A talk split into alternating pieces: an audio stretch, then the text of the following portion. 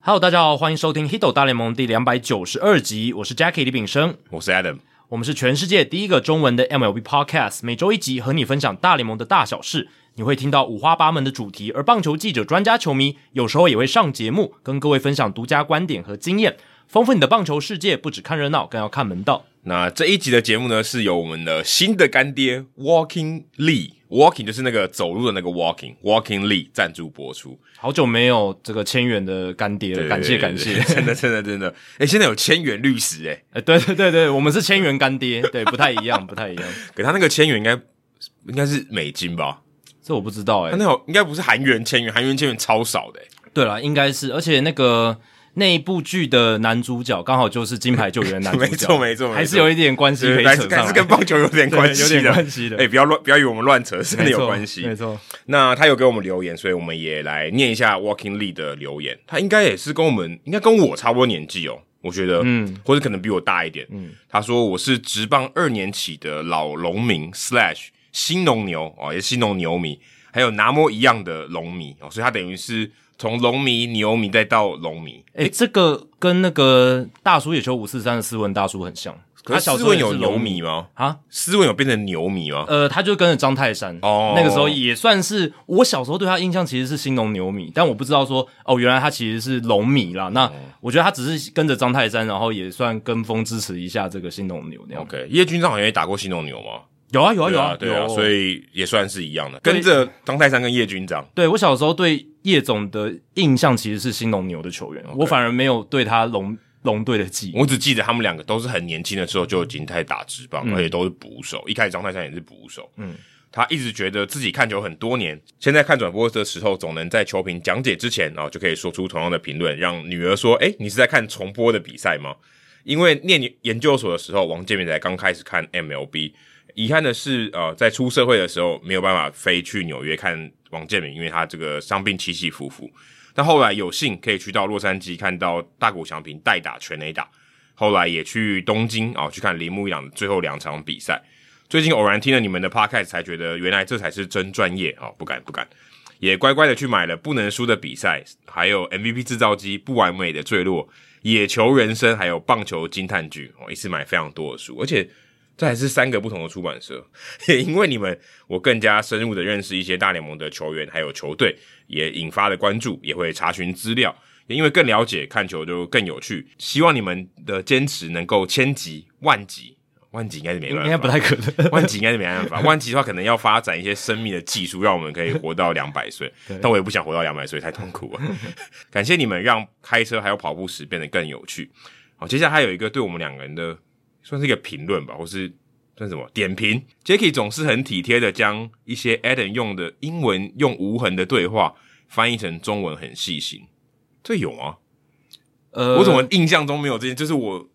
诶、有有这样吗？我应该就是很少掺杂英文了吧？还是有时候会啦，就是我我自己有时候也会，就是有一些我们用英文的词汇讲出来，然后对在整个对话过程中，然后可能另一边在回应的时候，就会用中文去把刚才讲英文词汇直接翻哦出来，而且讲在回答里面。那这样就变成说，如果有听众一开始先听不懂那个英文词汇，但后面还是可以知道说我们到底在讲什么。对对对，可是我自己是没有很多印象说，就常常这样。嗯，可能他对刚好他忘记刚好有他听跟到，对他刚好对有对想对到，然后说 Adam 努力的制造气氛和效果，也很投入，加油，Keep Walking 啊，就用他的名字来做一个结尾，给我们鼓励这样子。哎、这是对我们节目蛮深入的一个分析哦，就是他有听到一对对些比较入围的细节。对这个，因为我自己是，当然我有时候会，我其实会刻意的不用英文啊。嗯，我们都会啦，对，但就有是时候我如果今天这个对真的要讲到英文的时候，我会脑筋会停一下，把它变成中文讲出来，除非我真的是很不经意的就直接讲出来。对，然后有时候为了这个讲话的顺畅度，那还是英文直接脱口。那如果觉得后面哎、诶其实有想到他中文该怎么表达，再补充上去这样子。对我自己是有刻意去避免一就是掺杂中英文这样子，嗯，也希望大家持续的透过订阅赞助方案支持我们，让我们可以不间断的每周更新没有广告的节目内容给听众朋友们。那我们有提供三百、五百还有一千元的方案，像 Walking 它就是用一千元的方案，所以我们就啊、呃把这一集冠名赞助播出啊、那如果大家累积的这个赞助金额达到一千五百元的时候，我们就会赠送独家的回馈品。那赞助的网址我们放在节目的叙述，每月抖一千，节目做破千。好，接下来是念留言的时间，在 Apple Podcast 上面有两则留言。第一则留言是我不知道，哦应该就是这个山东腔的我不知道啊。嗯，对，不过他问了一个蛮长的问题，然后是问跟弗莱喜有关的，跟捕手的沟通有关系。嗯对，然后他用弗莱喜当做例子。那我们这个我们就把它当做听众信箱啊，所以我们在世界大赛以后，听众信箱的单元再来回答你。那不过我可以可以先跟你预告，我有去问这个兄弟的翻译，嗯，啊，因为我们有私交，哈、就是之前八十七集的来宾以乐，然后他、嗯他有给我一些回答，然后他自己的观察，所以呃，我们在听众信箱的时候会再回答你。对，其实这个问题问的还不错了，对对对不只是投捕手的沟通，还有就是，诶，不同的语种的球员到其他国家打球的时候，对对对他要怎么样去融入这个团队？所以我觉得这个问题我们值得诶放到我们可能世界大赛结束之后，听众信箱再来好好的一起讨论，一起回答。对，预告他的题目了。对对对，题目那顺便也跟大家讲一下，我们今年好像没有办法有世界大赛直播趴了，应该没办哦法，因为接下来的六日六我不在，六日我都有活动啊，嗯所以没办法。然后呃六七站刚好也是六日嘛，对，我我要播嘛，我不知道你们有没有要播，呃，对，应该应该主要都会是我。对，对所以我们两个会变成在尾来跟大家一起看。对对对如果有打到六七站的话，是我我也会有；那如果前面的比赛的话，是 Jacky 会播。大家可以临时准备好，在家里的客厅跟我们一起在空中对对对开直播趴，这样子。对对对，如果你觉得还不够的话，你就《h i t 大联盟》也一起放出来听，也也可以啦。对，但今年就没有这个直播趴可以看了。我想，因为疫情的关系，可能呃大家如果去的话，也是会有点顾虑啦。啊所以我们也许明年再看看啊，季后赛还有没有机会看直播趴这样子。那大叔野球五十三那边是有办中华职棒的直播趴，大家可以去呃隔壁棚啊去关心一下啊。如果有兴趣的话，也可以去参加他们的活动，可以到他们的社团或到他们的节目去找一些相关的资讯。对，中职这一届有季后赛嘛，然后还有台湾大赛，搞不好他们台湾大赛也会有，大家可以关注一下。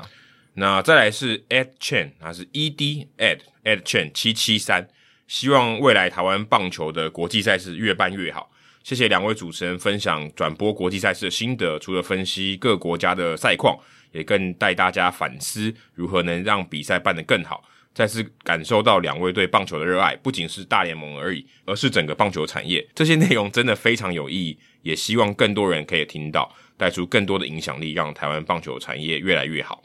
那刚好我看到你这个留言的时候，我最近有看到一个 YouTuber 蛮有名的，我自己有在追踪他，他也在讨论这个票价还有进场人数的这个比较不是很理想这个情况。那其实我也想想，我们之前就聊这个东西，我们其实比较希望是说给大家一个不同的角度去让大家思考，你办一场比赛怎么样才是一个面面俱到的比赛。当然，进场人数是一个指标，完全没有错，这个我非常同意，而且也是一个大家最有感的，因为呃，大家身为球迷就是要买票进场嘛，那是你可以支持这个赛事最直接的一个方式。可是我会觉得，如果大家听我们节目，会希望大家是呃去想一些为什么他们会这么做，或是我们哪里可以做得更好。那不只是啊、呃在票价或是在吸引大家进场方面，我觉得这当然是有很多进步的空间。那大家在做这个评论或是在呃去做一些反射动作的时候，呃，不要有陷入一种说啊，这个人做得不好，或者这个单位做的不好，就把它换掉，换人，然后就会做得好。其实我觉得这个想法也是不太正确的。嗯，很多问题它不是人啊，不是这个人在那个位置啊，就是会造成这样的结果，而是整个系统都是都是这样子的。对，所以呃，系统性的问题要用呃系统式的方式去解决。所以我我希望大家去看哦，至少这个全局哪些东西是我们两个有参与到的，或者我们观察到的，不只是票价或者进场人物人数上面可以做改进的地方。我觉得其实是很有有很多东西，不只是我觉得进场人数只是一个结果啦，啊，票价当然是其中一个因素，但也有很多很多原因。我觉得大家去多多思考，我觉得这样的讨论会比较有帮助。对，我觉得上一次我们聊 U 二三的那些内容，其实我蛮讶异，有蛮多听众给予正向的反馈，不管是在节目贴文下面的留言，还是像 a c h e n 来在 Apple Podcast 留言，我觉得诶这个也蛮不错的，因为我们虽然是以大联盟为主的内容，可是 U 二三 WBSC 其实也是棒球的单位，而且是国际的最大的算单位了嘛，对啊，跟对，大联盟当然是还是世界棒球的一个指标，可是它毕竟是以美国为主嘛，而且它是一个商业的联盟，没错，那跟 WBSC 它是要做全世界棒球推广的这个使命，还是有一些不一样。对，有一些不一样，虽然是有很大的重叠，对对对因为商业化跟推动是很大的重叠，对可是还是有点目标上是不太一样。因为 WBSC 它就是国际棒坛的一个算是组织嘛，它身负的是一个推广把棒球推广到国际的这种使命，这样子。那对啊，就是 U 二三票价的问题，或者说进场人数很少的问题，我们上一集其实有聊到说体系的制度上的这些都是有一些可以去改进的地方，对吧、那你看 WBSC 跟这个世界棒球经典赛有大联盟主办，差异在哪里？就是球员的心度就差很多嘛。当然，U 二十三它是有限制年龄，就是二十三岁以下。但是其实二十三岁以下已经有很多世界棒坛的超级巨星已经出对啊现了嘛。这一次季后赛我们就看到好多个。那我觉得球员心度是一个蛮大的一个主要的根源啦，对就是怎么样吸引球迷想要看这些国际赛，它是一个很大很大的诱因，对对吧？所以如果 WBSC 未来在办比赛，可以思考说怎么样吸引到世界顶尖的球员来参加这个赛事，对，而而不是说就是好像像我们前面有聊 U 二三这一届，他的这个选手的素质水准应该不是 U 二三这个层级里面最顶尖的如，果你全放大到全世界对来讲哦，对，所以这个就是大家可以去思考一部分，包含办比赛的时间，然后这个赛会怎么样办得更全面、更完整，那吸引到顶尖的选手来参加，让顶尖选手也觉得，诶虽然他已经有些人已经进职业了，可是这个舞台是一个很好的跳板，让他到更高的一个层级去挑战，对对等等哦，像这一类的东西，这都是可以还可以再改善进步的地对我方。们并不是说要像是全明星队，所有的这 U 二嗯三最顶尖的人，就是假如符合资应该说符合资格的人，就是例如说中华职棒所有二十三岁以下的或者二十三岁的人都来打，不是不是这个意思。嗯，只不过你这个心度可以提升啊，不是要不是要你全部对哦都是最顶尖的，这个也也很难啊了，也强人所难。很难啊，因为如果你要办在这个时间，就不可能。对因为大联盟在打季后赛，然后很多国各国职棒其实都在打季后赛，有些甚至呃刚开始的时候，呃这个有些例行赛可能还在收尾等没等错。那你这样子要怎么这些职业球员他怎么做取舍？这不可能嘛，对吧、那小联盟的球员他也有他的一些想法，跟他在休赛季的规划。那你如果能让赛事办的说，诶，它变成是一个很多国际球员他在休赛季刚开始的时候一个 top priority，他顺顺位上面很高，像很多年轻具有潜力的选手，他就很喜欢去参加亚利桑那秋联嘛，或者说球队安排他们去打这些东西，那让他得到更多的能见度，一些比赛的机会。那如果这个 WBSC 他办的国际赛，他的竞技水准很高的话，你看至少在 U 十八这个层级就有，所以、对那个竞技的水准很高。那 U 二三这边可能还没。那如果 U 二三竞技水准高，那也许就有球顶尖的球员他愿意来这个舞台，然后去激发出更好的一个观众的关注度。对啊，再来就是球探嘛，你看球探的数量就知道了，对不对？对如果去当然二三跟十八是一个很大的 gap，因为那个是一个很关键的期，但是这也是一样的道理嘛，还是有一些大器相对比较大器晚成的球员。再来就是我觉得进场人数，当然这是一个比较商业化的一个指标。如果这个比赛很精彩，但它就算是免费售票，但是它有很大的影响力，其实我觉得也是一个指标啊，不见得说一定是啊，我非得因为 WBSC 的最大目的，我觉得推广棒球还是比较多，但是赚钱也是很重要，但赚钱肯定是第二，我必须这样说，是也许赚钱对他们来讲是第一，可对我来讲，我觉得 WBSC 存在的目的赚钱应该是第二或者更下面。那如果你今天哦，今天我用推广的方式来做，票价可能低，可是我比赛很精彩哦，也许它影响力很大，这个也很有用啊。对我来讲，我觉得推广棒球运动这个或许是更好的事情，而且这个也不不见得只能用进场人数来看嘛，对有很多东西可以看嘛，对啊。其实像坦白说，其实大家是很关注这个比赛的、啊，你看线上的这个收看人数就知道，其实大家是很关心的。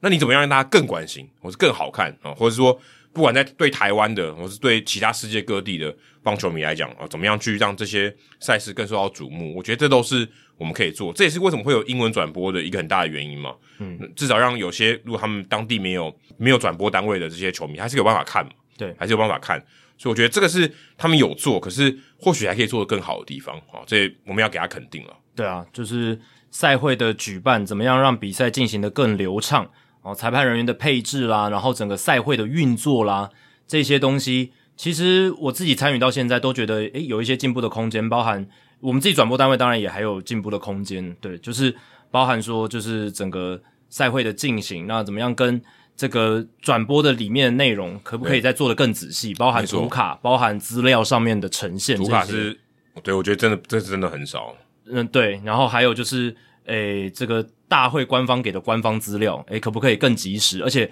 如果大会给的官方手册给的越完整，然后更早的给就是参与来的媒体、工作人员、场务这些东西，那是不是就会整个大家对整个赛会的认知是更清楚的？那我们转播人也可以提供更多的资讯给观众朋友。那当然，我们也要负起责任，是自己要去找很很多资料。可是，如果官方资料是更完整的，对，可是坦可是坦白说，必须要说 U 二三的资料真的非常少，真的很少。真的非常。我说就算是我们自己去找，其实真的也很少，因为他们不是最一线的球员。但官方他们有直接接触到这些球员更好的管道，他们可以收集到更多的资料，这是他们可以做到的事情。如果可以做到的话，对，这是可以做得更好。因为你看，像职业联赛，他们都有所谓的 media guide 嘛，对不对？然后所谓的盖 game 的是那 notes 个手册的盖，手手册不对是那个盖。媒体手册，然后还有所谓 game notes，就是比赛的一些资讯，对对对赛前比赛资讯。那这对于转播人员，或者是甚至媒体从业人员赛后的报道，或者是周边的一些资讯的传递，也都会很有效率，也可以让观众朋友们或者关心的球迷们可以看这个比赛看得更全面。那我是觉得在这一次的官方资料准备上是比较没有那么齐全，然后嗯比比较没有那么那么及时或完整，那是有点可惜。那我们自己找的资料可能就没办法这么的坦白说没办法全面，真的对，真真的真的没办法那么全面，那么多球员，很多社会人球队的，对你那个资料，他们联盟根本就没有公开啊，所以这个真的是做不到。对啊，对啊，而且我们也不是每个人都像我们这一次有请到的球评潘玉兴，我们以前的节目来宾潘大，嗯，他懂日文嘛，然后可以可能真的可以找到一些深入的资料，但是我们也不是每个人都十项全能哦，又精通西文，又精通英文，又精通日文，对然后要去每个资料都面面俱到，这真的很困难。那如果有一个官方的手册，可以说，诶，每一支球队他的球员至少名字。呃，都打出来，然后怎么样念，然后后，然后他一些基本的背景资料列在上面。诶，对于我们来讲，哦，绝对是事半功倍也。不是我们啊，对电子媒体、文字媒体，其实都他们都很有帮助。因为其实说真的，你看到赛会哦，如果大家这个是可能有点题外话，但你看赛会的那些报道，你说真的，报道外队的、非日本跟非中华队的，几乎是几乎是没有、啊，对，几乎是对啊，快快几乎是没有因为只有日韩比较多，但也那很可少。是我必须说，那些球队一定都有话题性，你怎么去找而已，一定有一些话题性。但有些教练有，因为教练相对有名，对不对？对，荒港沙的算算相对有名，这种之类，或是 Nielsen 对澳洲队的教练，嗯可是球员也是有的，但是这些东西就没有办法挖到，就是蛮可惜。我说至少在推广上面啊，或者在台湾球迷的话题性来讲，就少很多。对啊，现在这一届赛会可能外队比较多媒体报道，就是日本的像富田联，因对为刚好是日本职棒选秀嘛，还有被选中阪神虎队，然后基本上就差不多这样，藤村哲之但落选什么的，对吧、那这样就比较可惜，就是我们还是比较聚焦在中华队本身。当然，本来就是台湾人比较关注中华队本身，可是如果可以。把我们的对手更了解的话，那这样子讨论的面向会更加的广一点。而且我觉得这个才是台湾台湾身为一个主办方，我觉得必须要做的，就是让大家知道国际的棒球是什么。对那个脉络建构起来，你当然在乎中华队是天经地义，我觉得非常非常合理的事情。嗯那你他如果今天搬在你这个国家，诶，我们的这些媒体是不是应该有办法去给更多的资讯带给我们的这些这些读者或是棒球迷？对我觉得这很重要啊。对今天他们办来，就像之前那个少年奇幻漂流，少年拍的奇幻漂流，他为什么要来台湾拍？嗯，当然人力是很便宜，没错。可重点是交流啊，对不对？他等于让我们这边的人，让我们这边的从业人员跟世界级的人有一些交流嘛。对可至少我看这个是，我觉得很少啦。对，而且就是我觉得也很重要，就是说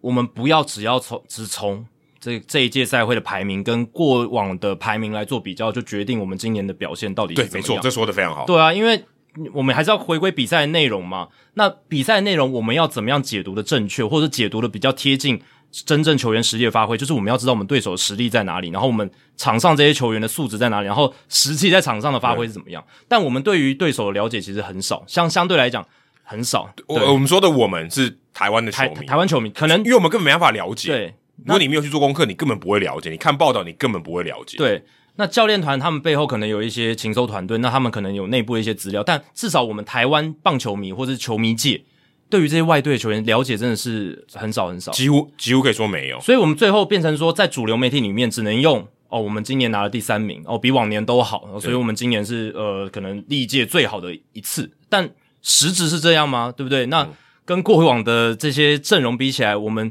跟这一届的对手相比，到底我们的位置在哪里？我们表现的临场发挥的到底是呃在哪个地方？这个是我觉得可以大家再去呃多多思考。对，而且毕竟我真的觉得，我们既然身为地主国，我们不是办比赛，我觉得一旦我们调入，我们就是把办比赛，把那五十场比赛打完的这种思维的话，我们永远都学不到东西。嗯我觉得这是非常非常可惜的。而且比赛打完，你只看、哦、我们打第几名，我们几胜几败，这真的也，我觉得真的太可惜啊！就是对于你今天如果办在别的一个地方，他真的就你能拿到资讯就这么多，对吧？你今天都已经把这些队伍全部放在台湾了，你应该可以拿到更多的东西带给球迷。对人家都已经来台湾打这种比赛，其实交流也很重要，我觉得。那交流这一块稍微少了一点，当然还是有一些很厉害的媒体记者，诶，他们懂日文，他们懂西文，可以去访问到。但是如果你认真去找这些资料，台湾媒体报道还是相对少，这这是嗯相相对真的少。真的太少。，对，但还是要给我们这些不管是棒协还是台湾从业的人员呢，给予一些鼓励，就是至少大家在这些有限资源，或者说大家在呃服务主流大众球迷的情况下，已经把自己在定位上做的还算不错了。那就是只是说我们知道这个体系，它还有一些各个面向啊进步的空间。这边要 shout out 一下我们的听众德硕，嗯，他因为看到我们我把那个波哥转的那个资讯，就是 U 二三相关工作人员的资嗯讯，就是他有去应征，所以他也有真的参与到这个活动，我觉得这很好。啊，大家如果你真的对棒球有兴趣，然后刚好你也有工作的空档，我觉得以后大家都可以多多参嗯与，至少知道，就像我之前去当记者的那个动机一样，就跟人家后台怎么做的嘛。对你才知道人家这怎么人家怎么演的嘛，哦实际但参与进去但棒球不是演的，我只是说只打个比方，反正舞台后面到底是发生怎么回事，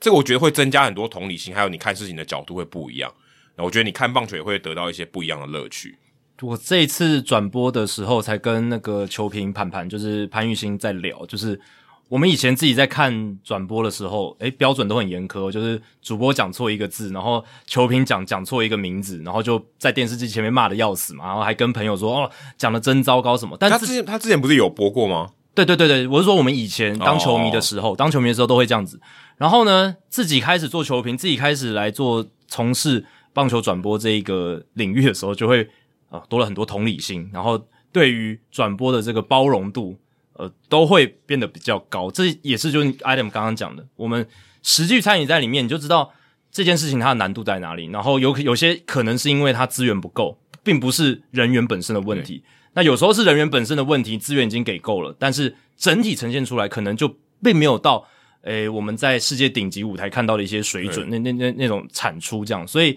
呃，我觉得真的，大家如果对于有一些东东西不满，呃，你看不惯。诶，你可以实际参与看看。德硕像这样子的一个精神，我就觉得非常好。实际参与看看嘛，那你在里面的时候，你就可以看到幕后的运作，那你知道难处在哪里。那你可以多了更多的同理心，但同时你也会知道说，诶，那我知道怎么样做，它会变得更好。哎、刚才讲棒球迷的同理心，棒球迷都是没有同理心的、啊。啊，大部可是我，是啊可是我必须说，我觉得刚刚你在你讲这句段话的时候，我真的在思考，就我现在才得到一个结论，其实我反而觉得是大家没有去参与，对啊，就是要参与那些工作的，就对是实实际的运或作。者说你多去了解一些事情的时候，我觉得你会开始慢慢有同理对心。对对对对，然后不要只是看比赛本身，就导致变成你到最后结果你只看输赢，你嗯看哎谁强谁弱，对，这触及怎么又失败啊？这同理心你就建立不起来。或者说转播的时候你就，哎，如果我们今天讲错一些东西，你就没有同理心。嗯对，但我想大家如果听 podcast，这也是呃，可能最近在做这 podcast 一个很大的一个体悟。你知道我们是人吗？嗯你知道我们会犯错吗？你知道我们会感冒吗？对对不对？对知道我们会得，我们知道我们会得 COVID 吗？对啊，你会有些同理心。没错我觉得大家可以试着去这样做。我觉得或许呃，你可以做一个比较理智一点的棒球迷。对，呃，理性的看待，然后呢，多一些思考，然后提供有用的建设性的一些意见，那大家互相交流，嗯对然后激但发出更好的思但考。愤怒还是要有的，我必须说愤怒还是激情要有啊对，其实我或者愤怒说背后就就是你激不情满，啊嗯对，不满意你愤怒，但是你要有行动，或者你多去想一些东西，不要陷入一个反射的一个动作。嗯，好，这一集的冷知识呢，还是要回归跟大联盟相关。那在我们录音这一天，其实大联盟也配合的非常好， 刚好美联冠军系列赛跟国联冠军系列赛都画下句点，哎、我们刚好这几次录音刚好都没有比赛哦。好像哎、好像都哎、嗯有哦啦上一次有上上在一次有在上一次在有哎远端的时候有，但其实也有一个系列，有有几个系列赛已经打完了，上次打只有杨基跟守护者还没打完。对，其他三个系列赛都打完了对对对所以对于我们来讲，录音上啊，对于自媒体的制作或者是媒体呃的运作来讲，其实是好这事。节奏上还不错。对，有四天的休息嘛，因为台湾时间礼拜六十月二十九号世界大赛才会开打，就是费城人要对战到太空人这样子，诶，所以这个时机点对我们来说也不错。那美联冠军系列赛太空人出现嘛，然后呢，Dusty Baker 太空人队的总教练再次带领了太空人打进世界大赛，这一节冷知识会跟他有关系，但必须先来称赞一下 Baker，他是以七十三岁又一百三十五天的年纪哦，将成为史上最老在世界大赛带兵的总教练，超越由 Jack McKeon 在二零零三年保持的记录。 McKee 也拿到冠军呢、对啊，零三年马林鱼队，嗯，那那他个也时是候他也是临时接班的，对，虽然比较临时，而且他那时候年纪真的很大。嗯二零零三年世界大赛第一站，McKeon 的年纪是七十二岁又三百二十九天，但 Baker 他在礼拜六的时候会是七十三岁又一百三十五天。这也不容易啊！其实 Baker 他是从一九九三年四十三岁的时候开始担任总教练，在巨哎那人个队、那个时代很年轻，很年轻啊。那个在那个43时，代很年轻，对我们现在看到什么三十几岁、三十出头的教练、总教练哦都有。有马梦对啊三十六哎三十六岁跟我一样大， Rocco Baldelli 也是三十几岁的时候对接双城，对不对？然后 Gabe Kapler 这种很年轻的，诶，但是在九零年代，你要四十三岁就接掌兵符，很难，而且还是一个这有色人种，没错，更难了。嗯对，啊他是黑人的身份，而且当时在当总教练之前，他其实在好像八零年代末期还有转行去当过这个投资经纪人的 investment broker。蛮适合的啊，做教练很适合做这种心脏很大颗。对，所以一度有短暂离开棒球圈哦，但后来巨人队给了他机会，这样子。那过去三十年来，他累积了两千零九十三场的例行赛执教胜场，排名史上第九，是目前还没有冠军戒指的总教练当中胜场数最多的，这是他想要抹去的一个记录了。然后生涯累积九十一场的季后赛赛事的带兵，史上第四多，也是还没有冠军戒指的教头当中最多的。所以你只要去找到任何诶累积最多场，然后还没有总冠军的啊，都是 Dusty Baker。就无冕的总教练啊了、没错，无冕总教练里面他的这些场数都是最多的。那 Baker 目前累积九十一场季后赛执教，却还没拿过世界大赛冠军。那前一个记录是道奇队总教练 Dave Roberts，他在二零二零年率领道奇夺冠的时候，累积六十五场季后赛的执教场次，是首次拿到冠军界的教头里面累积最多场季后赛执教经验的人。这这这样到底是幸运还是不幸运？诶、幸运就是他常常打季后赛，不幸运就是他一直都没拿到冠军。但常常打进季后赛，这个是有时候就是你管理团队、你的老板给你很好的资源，有有。呃，也对对，也也对可但是运可是世界大赛运气成分也很高，但例行赛你要能够每一年，就算你有好的阵容，你每一年都要打进季后赛，也是一个功夫啦。很挺难的。因为这是棒球嘛，我们讲到棒球它的这个 variance 就是或 randomness 这种不可预期性，其实是比其他运动更多，嗯，对啊特，别是短期赛事啊，对啊。那其实你如果拉长，要每一年都打进，也很难啊、也也挺难嗯的，也挺难，因对为棒球一年要打一百六十二场，这个对体力的消耗也是很大的受伤就是蛮随机的。没错。那所以 Roberts 那个时候，呃，现在也是这个记录的保持人。不过只要 Baker 今年夺冠，他就可以超越这个记录。哦，对，那因为前提是你要夺冠嘛。要夺冠，Baker 还还没。对，那今天冷知识想问的是，Baker 执教生涯累积三千八百八十四场的例行赛经验，如果今年夺冠，也会成为史上首次夺冠的总教练当中累积最多例行赛执教场次的教头。那我想问的是，原纪录保持人是谁呢？哦，就是这个这个前提是他也要夺冠过，对不对？原记录就是代表说，因为我我刚刚讲的前提是，如果今年 Baker 夺冠，对不就是对？他要夺冠他，要夺冠，所以这个原记录是已经夺冠了。已经夺冠的，哦，不然我会想到 Buck Showalter，呃，但他没是有一个夺人冠选，。他没有夺冠呢。哦，对他还没夺冠，对对对对对，他他场次够多了，但还没有比 Baker 多。如对对对嗯对对对，Baker 现在是最多的嘛，就是累累积最多例行赛执教场次，可是还没有夺冠的这样子，对吧、那我今天要问的就是，首次拿到总冠军的时候，他累积的这个生涯例行赛执教场次最多的总教练是谁？好难哦，很难这哦这很难呢。随便想一个好了，好好给一个提示啊，就是他他不是那种古早的人，就是绝对都是不是 Connie Mack 不是都是我们有生之 年的，哦，有生之年的我们有生之年哦哦，而且再讲一下他他现在还活着了，对对对，哦是不是什么 Sparky Anderson 都不那种，是都是你我听过的人，你都我们听过我的，们听过，而且在我们活着的时候他也带过兵，现不是现役的诶。这个的话，这个提示就会太明显。哦对，，那 Bob Melvin，好，你猜八没有粉，哎，这是蛮好的猜测。因为我刚才在想这个，因为如果他非现役就肯定不是 Bob Melvin 嘛，那 b e l m e l v i n 有拿过总冠军吗？没有啊，对啊，所以哦就不对哦就不对啊，对啊，对，所以要想一个有拿过总冠军的，但他职业这个执教生涯也很长的这种总教练，就是比较晚的时候才拿到生涯第一座的总冠军。 Bochy 够晚吗？ Bochy 也 Bochy- 蛮资深的、啊，对啊而且我们等一下也会聊到 Bochy 嘛，对啊，他这个礼哦拜有新闻， ，Bochy，Bochy 应该没有这么久吧？就 Bochy 执教生涯，因为很快他二零一零年拿冠军了、啊，是，但是他之前有带过教室啊，教室没那么久啊。嗯，大家可以想一下，嗯，他也是一个 candidate 嘛，他至少有达成这个条件，他有他是个候选人之一，因为他有拿过冠军，对然后呃，执教生涯算长，可是二零一零年就已经夺冠了，对啊，二零一年距今也十二年了，好吗？，对，哇，这蛮难的哎、还蛮难的吼，大家可以想反正我就想这两个人啊，跟 Melvin 没有不符没有本不符，符对合他条件条直接条件被就不符，直接被拒绝。没错，对，所以那那你就猜 b o c h 嘛， Bochy，好，这是你的 best guess 的，因为对你不对老裁判说老人不多啊，真的不多，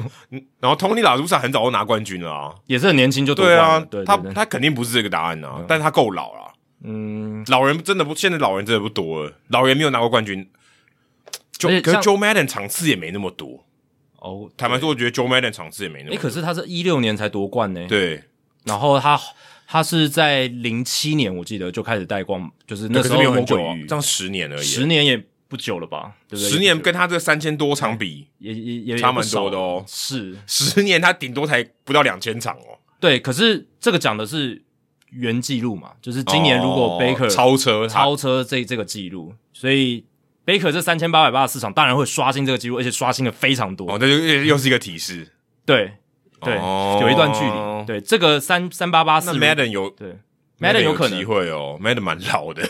那 Francona 应该也不是，因为 Francona 二零零四年就拿对冠军了。 ，Francona 很早期就拿到冠军了，他就是虽然有带过费城人，对对对但那个时候很快就拿他的冠军。他的执教生涯没有很久就拿冠军了，对，所以大家可以想一下，你的嗯这个脑袋运作一下，这些总教练里面哪一个，诶，例行赛待了很久才拿到第一座的总冠军，而且是现在这个记录的保持人，欸其实这个世界上拿过总冠军的教练也没多少个，就他们就没有多少个人，而且也不是一百多个，哦因为有些是重复夺冠，对重复的很多对啊 啊，对啊，对啊，重复的超多的吧，尤其早期杨基那时候 超超重复超多的， ，Joe McCarthy 不知道拿了几个，对对对对，所以重复的人超多。没错，所以大家可以想一下，那这个冷知识，等我们主节目聊完之后再来揭晓。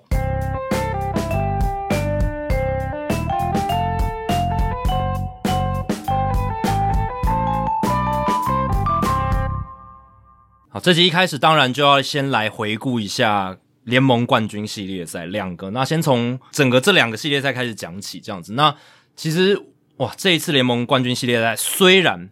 两个系列赛都没有打超过五战，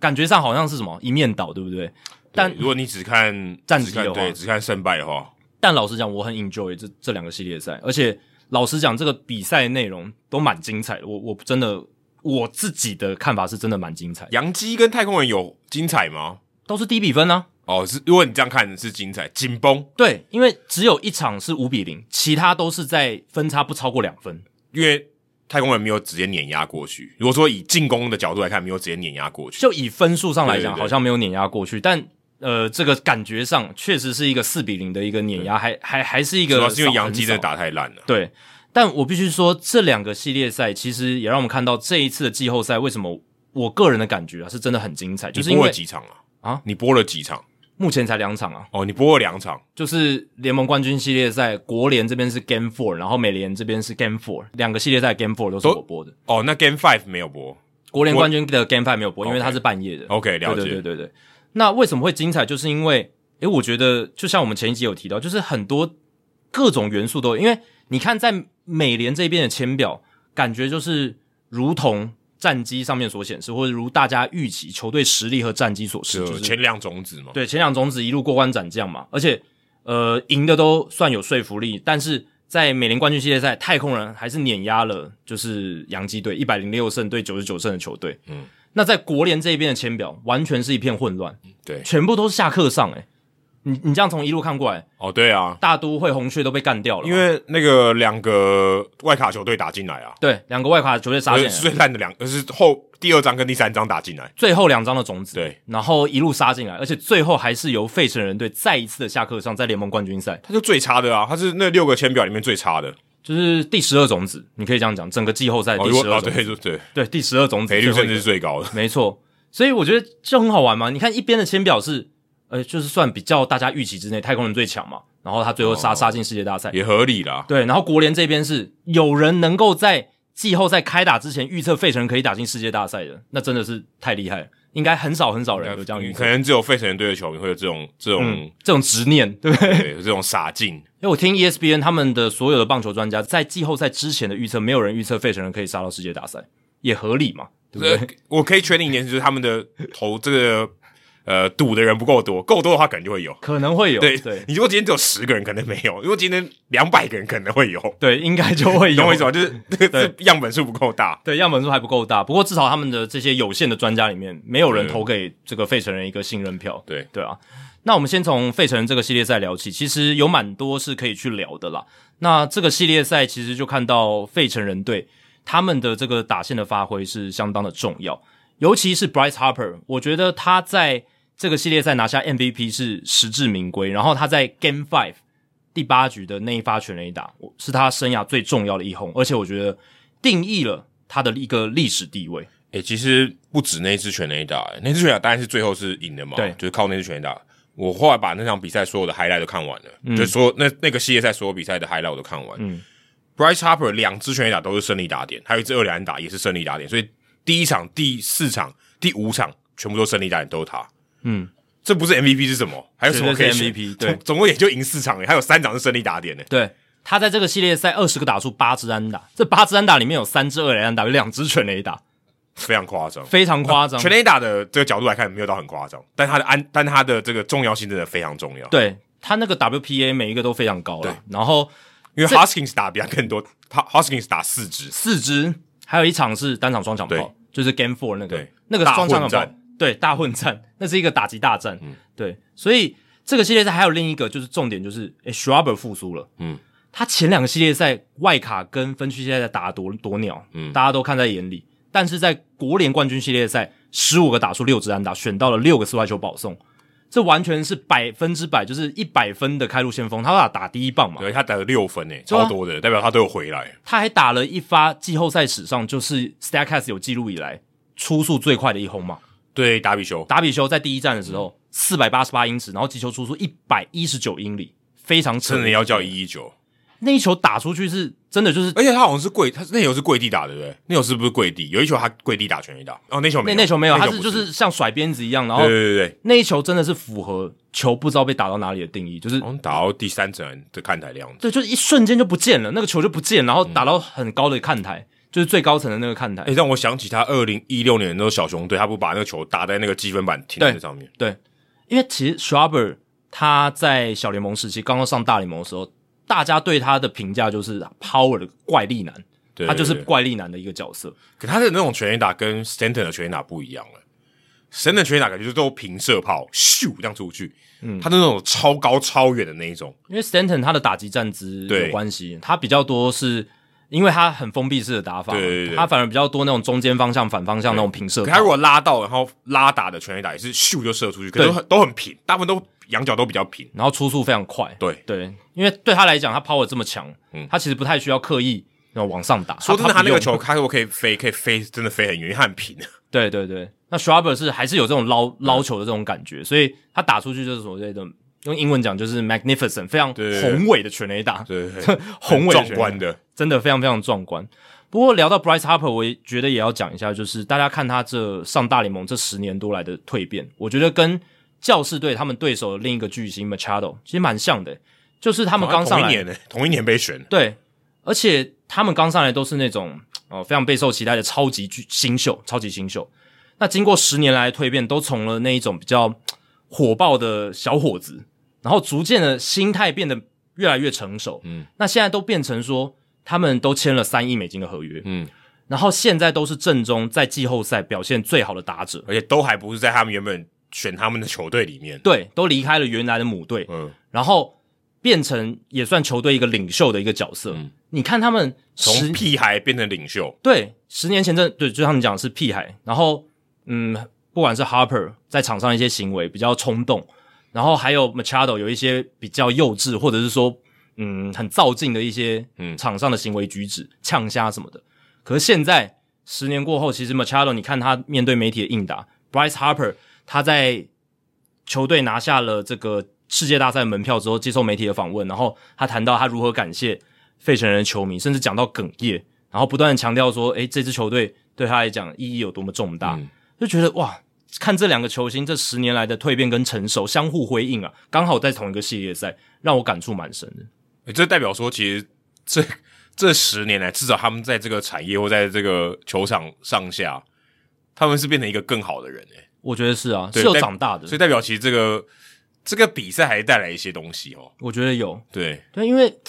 你看 Harper，他真的我觉得跟以前是有差诶、他而且他现在你看，他真的是有把他的身价打出来。他去年拿 MVP 嘛，那今年虽然他受伤，可是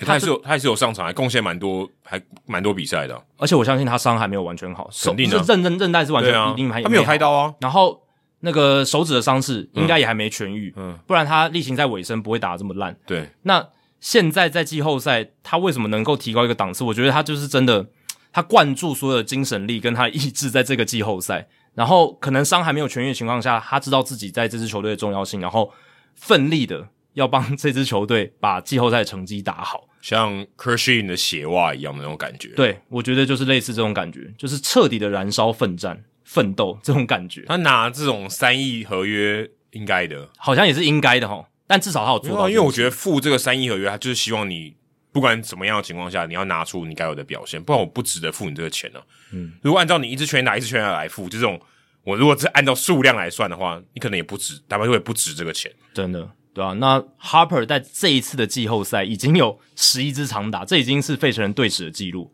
单一季后赛的一个记录。而且才打五场比赛而已，如果打更打七场，可能更多。嗯对啊，还有世界大赛还没打嘛。那二零零九年 Ryan Howard 十支，二零零八年 Jason Word 十支，都是当时费城人在季后赛的算英雄人物。嗯，然后费城人 Game Five 的这个开幕嘉宾就是 Jason Worth，对、嗯啊所以是有一个传承的意哎，诶义。是哪一场是 Ryan Howard？，对，一定有 Ryan Howard，对，忘了所以应该是 Game Four。有传承的意义在嘛？对对对就是前一次他们两年打进世界大赛的英雄人物，嗯再回到费城，然后 Bryce Harper，我觉得有承接起他们的衣钵那，你觉得 Brad Leach 会不会来开球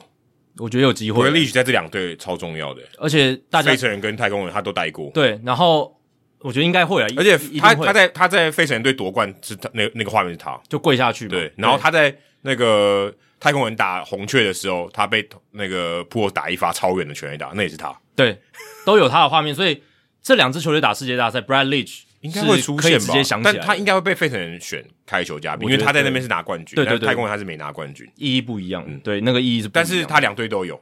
就跟 Roger Clemens 有去开球嘛，他洋基队他也打过太空人队，嗯，对不对？对。有有这种双重的意义，对对对对对，Roger Clemens 也有去开球，对啊，所以有双重意义的球员，我觉得一定会现身啦。嗯对啊，这个应该是会的，但看他自己要不要，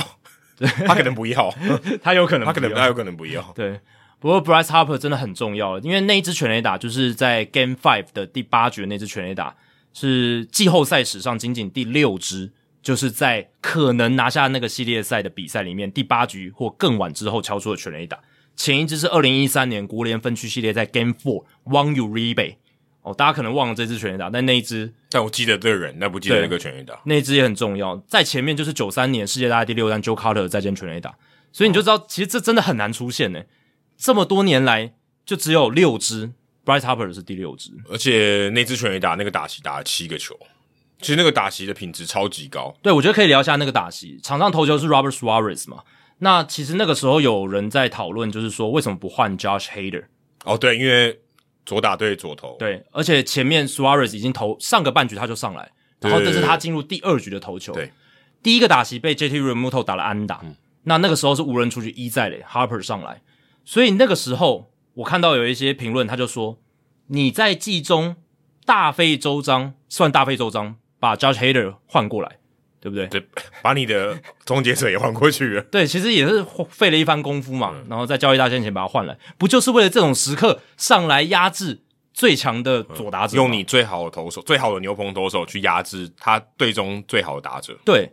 当然 Hader 他在例行赛的数据其实都丢一边了。其实他到例行赛尾声到季后赛状态，我们都知道是非常好的。嗯，而且他还丢了生涯最快的五颗球，都在这一次的季后赛破百。第一次他速球飙破百英里，也是在这一次季后赛。哦，他原来速球没有破飙破百英里哦，其实你如果去看他过去的速球数，大概九十五、九十六，然后九十七、九八，但他都没有飙破百。但是他在这一次季后赛真的是就是肾上腺素的关那系吧，美差球速不用快啊，应该都不用那么快，就很难打了啦。对，但他又把它标得更快了，又再提升一个档次。所以有些评论就说，你为什么这个时候不换上来？我个人是觉得 Suarez 够强了， Suarez 也很强，因为他也是百英里火球，然后呢，他有很好的变速球。嗯，但是你去看 Harper 他生涯对战左投跟右投，其实是有蛮大的一个差别，嗯就是在 OPS 上面、嗯差了大概呃一百个 points 哦，就是一一百多个 points 这样子。那在今年其实也是一个情况，今年他的面对左投的 OPS 大概也是点七多，嗯，但面对右投手是点九多，嗯是有一段落差。对，所以我个人是觉得确实有那个时候把 Hater 换上来的空间，但 Hater 他这个季后赛才完成了他自二零二零年以来第一次的 four out save，就是四个出局数的救援成功，哦，就是不止一局的救援成功这样子。嗯，就救援成功，两个两局的，对，那我听 Bob Melvin 他在赛后是解释说，他们似乎是希望说，呃，给 Hater 抓四个出局数就好，然后希望 Suarez 可以再给他们一两个出局数这样子。等于呃，如果换成乡民的说法，就偷一点局数，对，如果你要这种就让偷 Suarez- 这种不好的这种，就是让 Suarez 动词多投一个球多投一个人次，对，但我是觉得有换头的空间。如果他换头，我觉得合理，但不换头我，我也可以接受，因为 Suarez 太强了，因为其实 Suarez 在那个打席，他一开始就占上风了。对啊，等于是有点像玩那个阿丘吧，然后原本是 Suarez 按着 Harper，已经按下去了，就 Harper 硬把他弄回来，然后直接赢了。对他那件他那个打席中间几呃前面几球，就是 Harper 其实有出棒打成的都是界外球而，且第一球还挥空了，对还打不到嘞。插棒被捕，对，就是其实 Suarez 的球位是在那边，他也有压制的能力，但 Harper 厉害就在于说，诶，他虽然那时候球速陷入落后，但后面还是选破坏，嗯，对，让自己多看到几球。那他赛后访问的时候，他有提到一个重点，就是第六球是一个变速球，其实那一球是最关键的一球，在好球带的下面，而且是一个投的非常好的变速球对。然后 Harper 就说，那一球我选掉之后，我就知道说他下一球一定会来一个速球一。定的，因为他让你看，没错，因为那个速球那个变速球是坏球，对是太是偏低的坏球，他原本要引诱你出棒，对挥棒落空。那一球选掉并不容易，是非常非常困难。对左打者来讲，右投手的这个变速球，而且他的球威都那么好，嗯，那个位置其实是良好以坏的情况下，引诱效果是很好的。因为第一个你的速差已经有，所以你的对嗯 timing 已经被破坏掉了。再来就是它很下面，对，你就算想要碰到，还碰不到，因为太远了，你如果出棒的话，基本上一定是挥空对，了一。定挥空了。所以两好一坏，Harper 把那个变速球选掉，接下来下一球他就知道 Suarez 一定会来一个他最拿手的高球速声卡球，果然来了，而且他把握住。但我觉得这个第二点更重要的是，有时候你都已经设定好了，你也猜想到对方投手会来什么球路，而他也真的投了那个你设想的球，可是你执行不一定执行的好啊，毕毕竟还是一个圆的球棒去打圆的球嘛。但是 Harper 他设定好，他确实执行到，这个是两者都要兼顾，你才能当英雄。应该这样讲，他付他这个薪水，就是他有比较高的机率会在那种情况下建功。对，啊没错然，后他就真的建功，所以他得到一个相对比较好的结果。而且那一球九十九迈，说真的，他丢的位置无敌好，对真的无敌好，我觉得他完全没有失头，就在压在左打者的最远的那个对好球带的边缘。对然后打一个反方向的平射炮全垒打，那不是说真的，数二，我觉得他也认了。对我丢我丢到那里了，你你要强拉，基本上一定滚地球，不然对就是不然就死。对，你打一个反方向的全垒打，我根本没办法。你如果没办法打到全垒打，我我就只能认了，就你比较强而你已。知道这跟什么很像吗？又当 Alvarez 在美联分区系列赛打 Luis Castillo 那颗超快声卡球一一样的道理，对啊，都是反方向。所以这些真的顶级的大联盟的打者，他到顶级的时候，他的反向攻击的破坏力也超强。你看晃 Soto，你看 Alvarez，你看 Harper，Harper 在这个系列赛大部分的长打其实都是打反方应向。该就是说他不用完全掌握，不用百分之百掌握，他一样可以把它打成全垒打，因为他力量太大了。而且变成说他的好球带能进攻的范围变大了，对外角球他也可以打得非常好，破坏力很强，所以这个就是 Bryce Harper 他那个打席厉害的地方。嗯，然后，所以我是觉得换头本身换与不换倒是还好，主要还是 Bryce Harper 他实在打得太好，因为索尔斯执行力已经非常，哎已经很我觉厉害了得已经到几乎我觉得没办法挑剔了。那个位置丢到那里，我你随便叫一百个大联盟打者去打，能像 Bryce Harper 打到全垒打不超过两个。对啊。 老实讲啦，你你身为投手，你也只能说我还能说什么？对啊对不对啊，就是你没办法，就是你你已经尽力了，而且其实你也投的蛮精彩的。老老实嗯讲，你的球也有吹出来，对不对？他如果会帮落空，你就成功嘞、欸对啊，大家就觉得哦，大家你就觉手得下来了，哇操，好好像因很为正确那时候的是决定第，三个，对他如果没有会帮落空，第三个好球就结束，对啊，那个打席就结束你了。就会觉得哦，好，好像是个蛮正确的决定，让 Suarez 来对对付 Harper 之类的。对，所以成王败寇，但必须说内容上面 Suarez 也尽到他该做的事，但就是 Harper 打得更好一些，更占一个上风。这那样，一球可能就值三千万年薪， 我觉得有对吧他？一年就值了，这对这一年他费城给他的薪水内讧就值这了。就够了，对，因为太关键了。 punch the ticket to 那个 World Series 嘛，就是对直接进到季后赛的这个世界大赛的门票对，。因为啊太而重要且是第八局下半、啊对，嗯我觉得关键是第八局下半，你打一个逆转炮，就士气整个扳回来了，而且对方就只剩三个出局数了，就跟 u d a n Alvarez 在美联分系列赛对水手前两战那两支全对垒打、啊，一样。都是尾声的时嗯候，你没办法很很很难反转回来。就你们两个已经打得精疲力尽，他最后来一个重拳打你脑门上，连 连反击都没机会了，直接 KO，这几乎是直接 KO。虽然不是战选，但基本上直接 KO。基本上直接 KO 了，对啊。但我觉得反而要讨论投手调度的是 Game Four，为什么？因为 Game Four 就是最考验两队投手调度跟投手深度的一因场，为没有休息，然后大家牛棚已经烧的真的差不多了。你只能推前派，两站真的前三站真的够累了，所以你只能推派你阵中最烂的先发投手。嗯讲最烂有点不尊重，可是确实是这样啊，。应该说你最不想出的那张牌了。，对，那费城人本来就已经预期他们是一个车轮战，因为他们派派的是大联盟二年级生贝利 Folter，嗯，当然他在例行赛尾声投不错，可是他球威并不强，嗯你不能预期他投的太长。他甚至比 Ranger Suarez 还就不可靠一点。对，因为他球威真的很弱，诶，就是他的速球的均速大概九十一、九十二，嗯，在这个年代就是一个软球派的投手。老实讲是这样，结果他也只真的只给费城零点二局，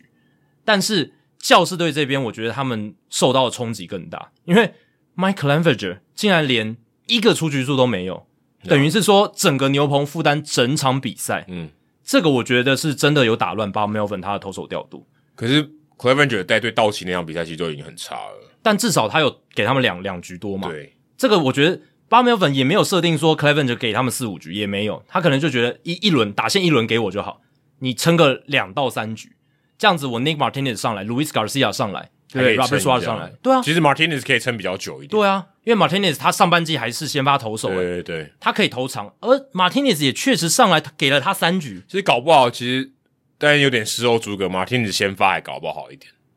对啊，搞不好一点。真的比如说哦，就给你丢个三局，呃也不能算假先发，但你就丢个丢个丢一轮，嗯，丢九个人，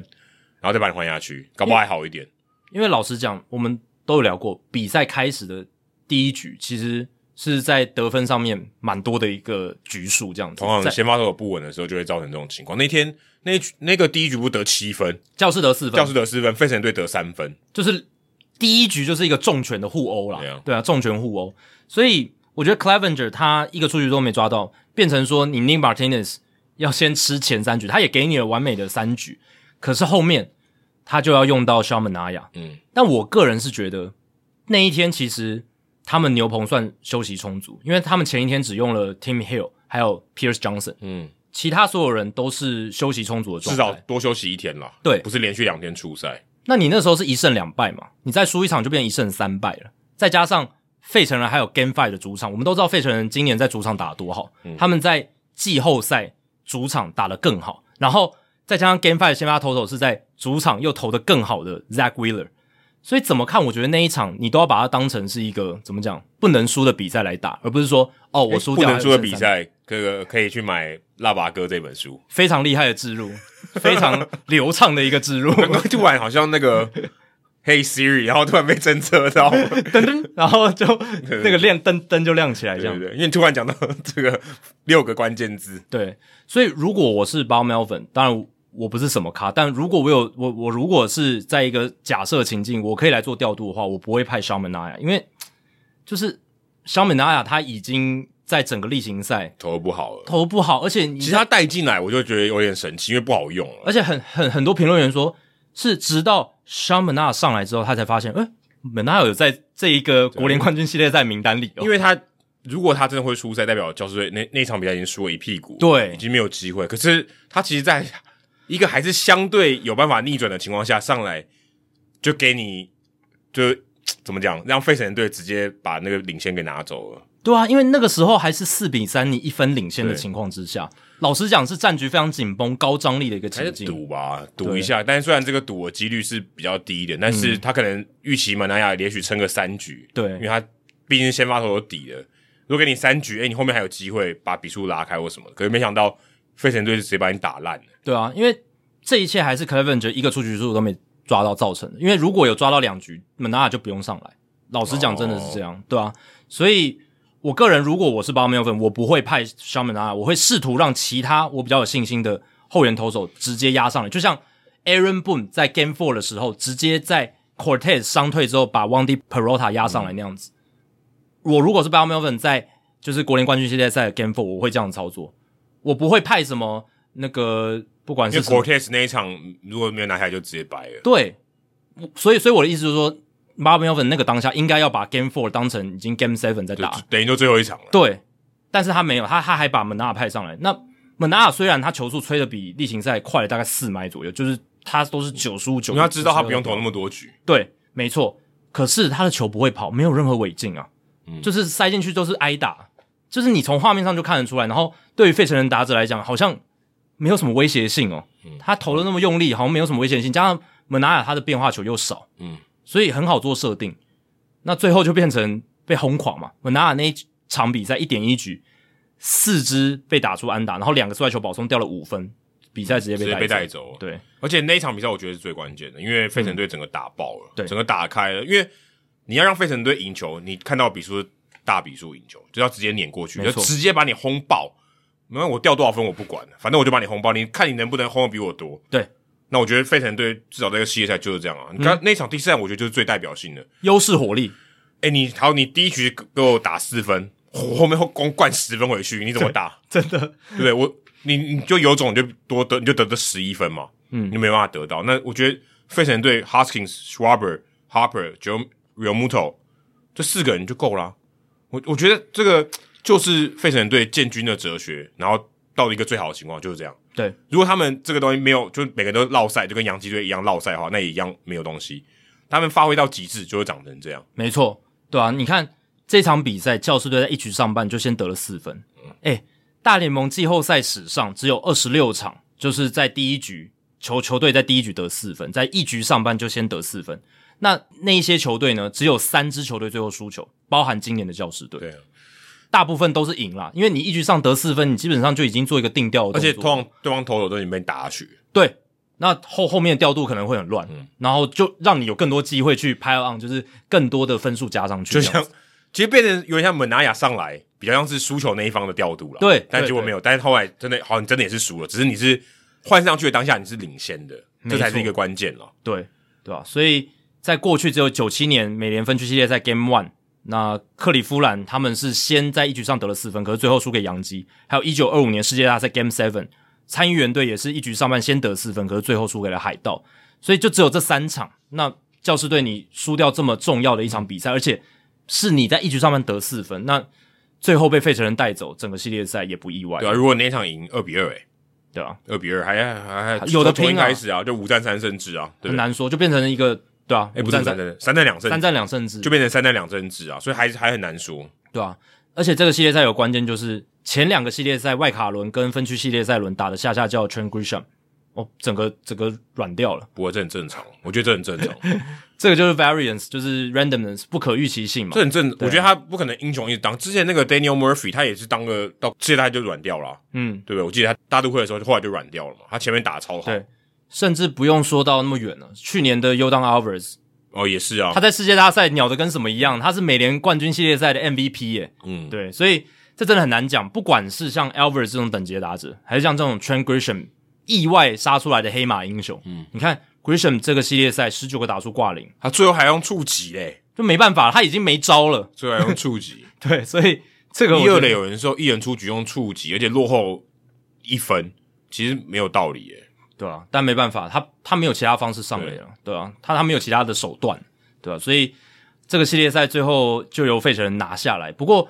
我觉得还有一个很值得讨论，就是 Brian Bannister 过去曾经在 Dave Dombrowski 旗下，就在红袜队时期，嗯，呃，有算就是一起合作过，一起当同事的，对，他 Dombrowski 他的长官了，啊对，他的长官。那 Bannister 他有跟他就是有为为他工作过嘛，所以也认识他这个人，也跟他交流过这样子。那他在费城挺进世界大赛之后，就有在推特上发文称赞 Dave Dombrowski 他的人品，嗯还有他的这个舰队哲学。我我这边插一下话，我觉得他那个应该已经想很久了。他嗯发那个文，他不是、他一定不是费城人队拿就进进到世界大赛的那当下才把那个东西全部写出来，他应该是已经先想好，只是那个时间把它发出去。对我的观察是这样啊。对他当然前面先提到说，Dombrowski 他的这个人品很好，就是说，哎、你跟他回讯息，他你对跟他传讯息，他都很快就回，然后就是逢年过节啦，写卡卡片关心你，传讯息关心你什么东西。但我个人觉得这还好，这在个台湾蛮可怕的。台湾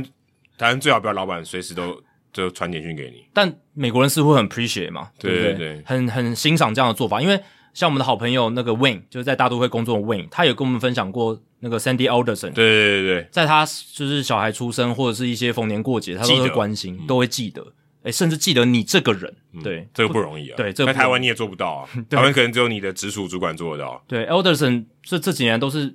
比较高位的这种管理者了嘛，对，哦对，啊不过、吧？不过这边也要提醒大家，其实呃，大联盟的球团里面其实没那么多人，嗯这个球团其实并没有很大，嗯嗯小于一百人的其实没那么多。我说呃，不是球员的，不是什么球探那些不算的，对对对真正在这个 front office 在制服组里面其实没那么多人，对，行政组织还有对管理团其队，实没有那么大，对，并不是什么千人大企对对对业，对，不是这这样种子，啊不是这种的，对，但你就算好好几十个人，将近百人，你要你要去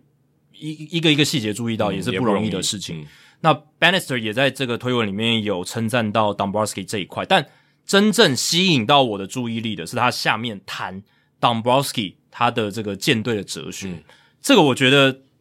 就是费城人在今年一个蛮重要的成功的因素。就也变成 Dombrowski 的样子， 对，应该这样讲，就对对对对是他的确有做到他最擅长的事情，对，没错，因为它里面就写说，Dombrowski 他非常相信 blue chip players。嗯嗯，所谓 blue chip players 就是那种最顶尖自由市场上嗯、最好的这种呃选手，这样子。 Blue chip 是指那个筹码最大的，对，就是说，哦，如果今天要赌，对不对？我赌那个筹码最大的、啊，就是好，今天筹码就是一千、五百、两百这样子，嗯，就跟我们的赞助方案你就是一千，我们就是对 blue chip，那他我要大就对要大，我我要赌就压那个最大的，对，那他意思就是自由市场上最大咖啦，嗯就是像 Gary Cole 这种，嗯就是像 Bryce Harper 这种，Manny Machado 这一种、d 嗯 a v e Dombrowski 他很相信这种巨星价值，就还有大他咖 track 球 record。 A 咖、S 咖球员，没错，那 Bannister 就提到说，其实现在大部分的 front office 管理团队，他们都哦觉得说要斤斤计较，嗯，对，然后要像光芒、要像守护者那样子比较小市场球队的操作方式。呃，算的很精啦，算得很细算的很精，因为现在的数据分析的棒球非常的厉害嘛，非常进步，有科学化的棒球，沙粒中找珍珠，或者是是把沙粒直接打造成珍珠，然后还有就是呃呃每一个 word 多少钱，对对对，那斤我斤计较，我依照这个单位的握值的价格去买我要的球员对，超过这个价我就不买了。嗯，呃，低于这个价我再去试试看这样子。所以大家都想要变得很聪明，很聪明，都想要去降低风险，都想要去、呃减少就是大家对他们的批评这样子。因为你有时候砸了一个大钱，然后结果他那个球员一下就受伤了，对你就被骂的要死。应该这样讲，就像我们之前讨论 Joe Madden 也是一样的情况，嗯，你如果今天你不玩这一套，然后你像 Dombrowski 这样做，然后你输了一屁股，你被骂超惨。嗯，你如果今天少花钱，哎、我们输哦，OK，好，你就输那么，你就是本来就会输。对，大家觉得诶蛮合理的，对你如果花大钱输，你会被骂。对你花小钱或者你没没花什么钱，像守护者这样，你没花什么钱，你自然不会被骂。预期比较低，对，球迷预期然后比你较低赢，球，人家哦，我、欢欣鼓舞，对哦，你花那么少钱，很厉害哦，对超乎预期的。对那你花大钱的话，输输输输的话哦，就是被骂的很惨；那赢的话，大家还觉得嗯，理所当然嗯应该理所当然。当然，今天费城比较不一样，是因为例行赛打得蛮鸟的，对，相对来讲啊是开低走高这样子。但是事实是，他们确实挺进了世界大赛。那 d o m b r o w s k i 他的做法就是，他是有时候你有一些不管是自由球员签约，你可能会吃亏；有时候一些交易，你可能真的是会吃一些亏。嗯，可是你换进来的东西，对于你那个当下，呃，在某一些部分是有很大很大的帮助的。嗯，那有一些价值是你要多花一点，你要冒更大的风险，你才能获得的。其实就溢价了，对就是溢价，就是你你你会人家人家会觉得说，你如果买贵了，人家觉得你很笨。嗯，可是买贵的关键就是在于 S 卡就这么多，你不买贵，你签不到。对啊，呃、那那 S 卡的价值在哪？就是像哈佩我们刚才讲讨论的，他就是有办法把那个九十九迈的声卡球打到左外野方向一样嘛。对，啊，这就是他的价值嘛啊。你可能其他人你算了精打细算，他就打不出那个全垒打。有些选手可能他的 power 他的打击技巧比 Harper 更好，可是，在那个场面他没有打成啊全垒打。那那你没在那个场面打出最有意义的重要的一击，那球那队前就面没你办打法再进好也没有用，其实就跟对就跟 Moneyball 那个电影最后结局得到的结论一样嘛。你就没办法打进世界大赛，你没有拿到那个冠军，最重要的你冠这军。一招季后赛，你这一招在例行赛有用吗？因为打一百六十二对场，对什么东西都会先行回归，嗯什么东西都会什么都会回归均值，对不对？对，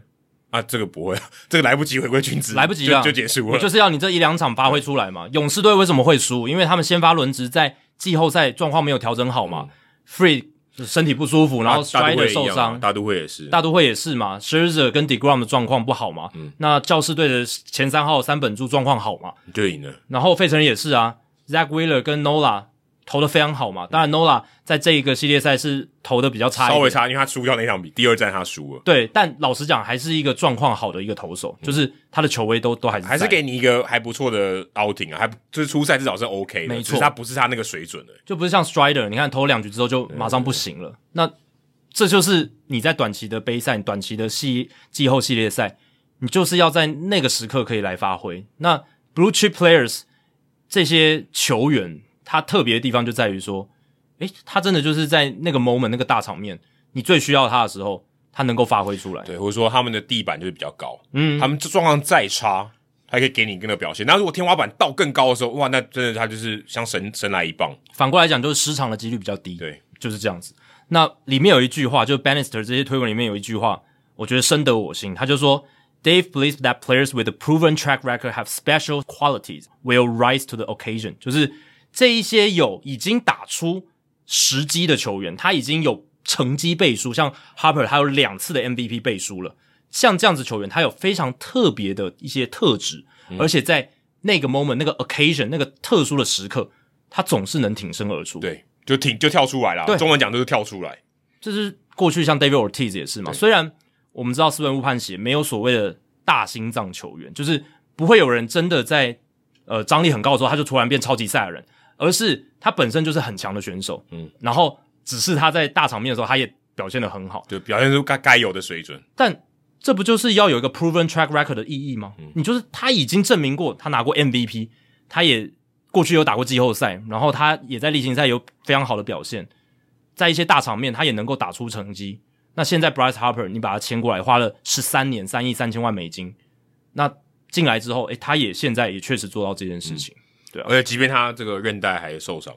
对对他还可以打成这样，代表他原本如果健康还得了。不止韧带、拇手指，诶，对打者来讲，手手指多重要啊！对啊，所以这个、这就是这样。哎、其实我在做，最近我们开始就有点像转行嗯嘛，就开始真的转播这个密度比较高的时候，其实我真的也有这种感觉，嗯就是你真的要做一个专业的，就是你状况再差，你有一个底线，没错你的地板是在那边没，错，妈，你今天头超痛，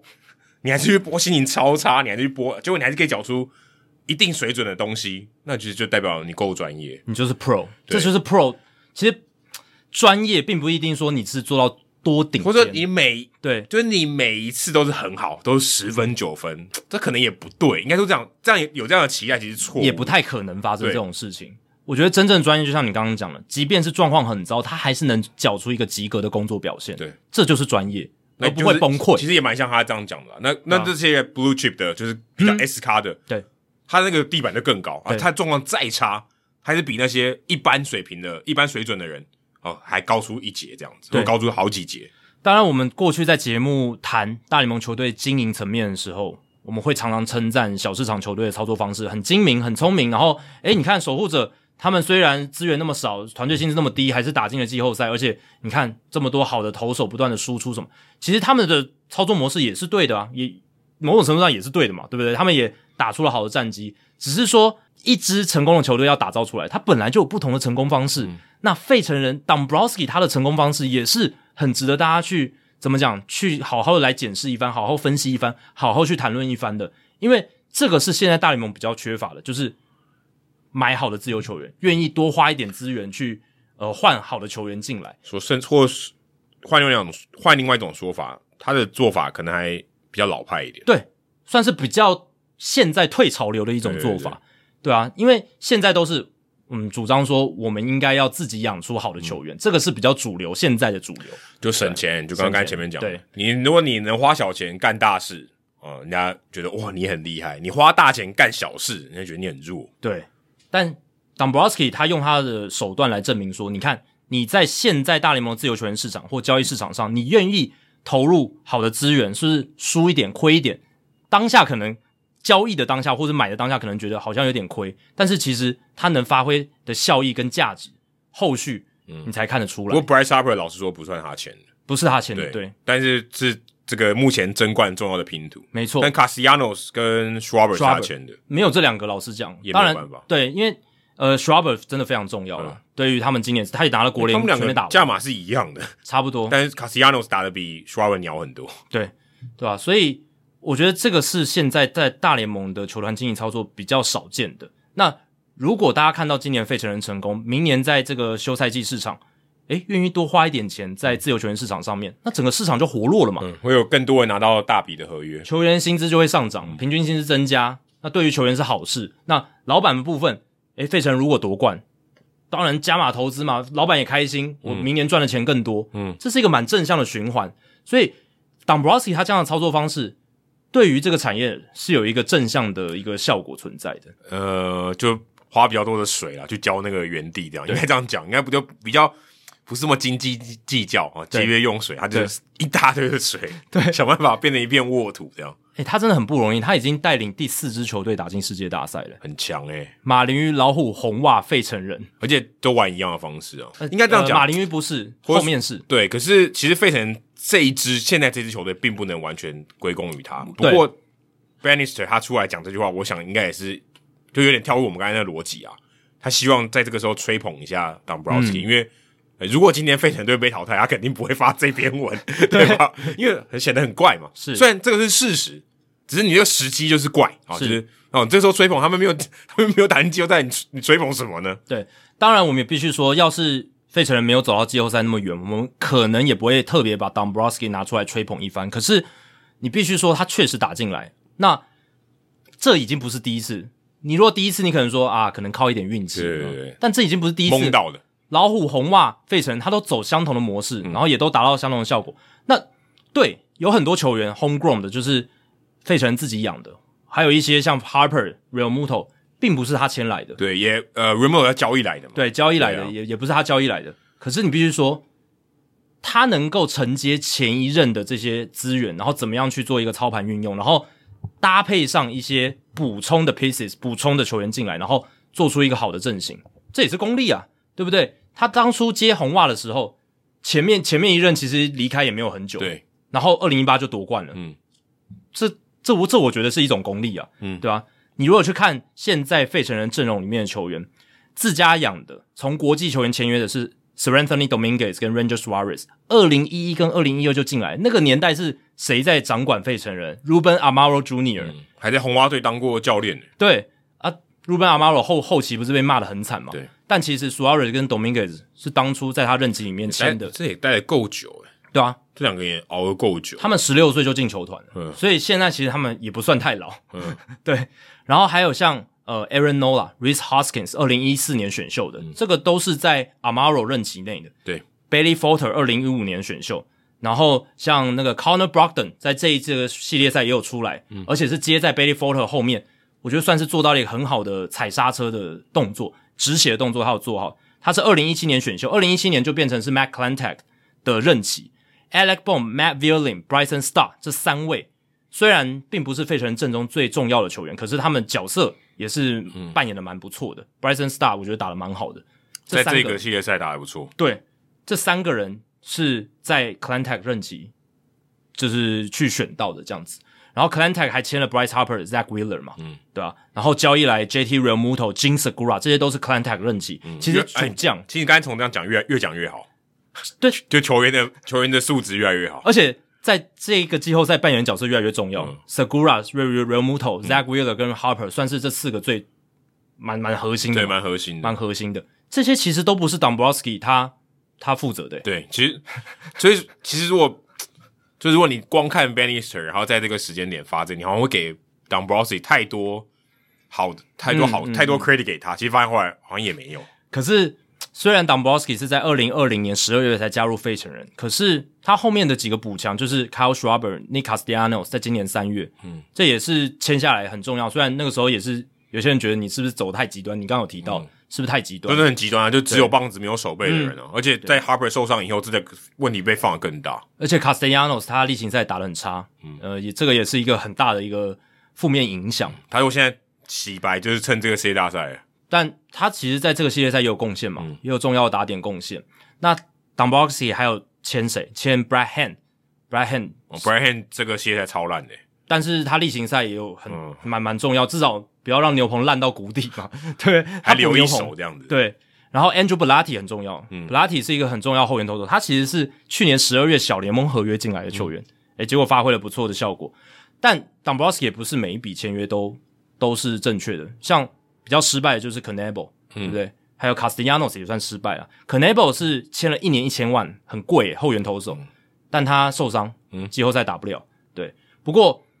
在季中交易的部分，Dombrowski 做的很好，就是去年呃有找来 Kyle Gibson，嗯，对，然后今年是找来 Noah Syndergaard、Brandon Marsh 还有 David Robertson，嗯，这几位 a m o n d o Sosa，还有在二零二零年十二月就找来了 Jose Alvarado，这几个是他交易过来的。 Alvarado 应该这里面最重要的。对如果说真的要以贡献度在季后赛的贡献度来讲，Alvarado 最重要。嗯，那 Brandon Marsh 在这个国联分区系列赛有一支三分炮，那那一发也很重嗯也要很。重要。然后 Noah Syndergaard 他算是长中计，先发两相宜，至少他比 s h a m a n a y a 好用。有用。对他他如比果他较们两有个用，他们两个地位差不多了。他球种比较多，对，而且我说至少他在表现上是也比较好。对他球种比较多，而且他的这个控控制力，我觉得比 m a n a 好一些。嗯对，所以 s i n d e r g a r 也有贡献。所以整体来讲，虽然我们刚才有提到说，诶，有很多其实是前任总管留下来的好的球员，可是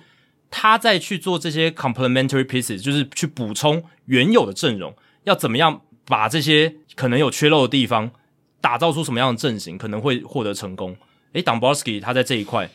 不管是在过去老虎还是红袜，到现在费城人，他都有他一套功夫在。不过他真的人品真的很好。嗯，必须说，我觉得有时候他们的策略都蛮极端的，就真的赌现在。当然，费城人我觉得还好，嗯，但他们就拿到成功，因为红袜队真的就是当时整个把农场掏空嘛，对然后去补嘛。但我觉得至少他得到了好的结果，所以大家会真的比较哦，觉得他他的方法哎、值得讨论。不然真的，如果你放大到你把名字都遮起来，你就觉得费城队在搞什么，还对不对？还一个那么老派的做法，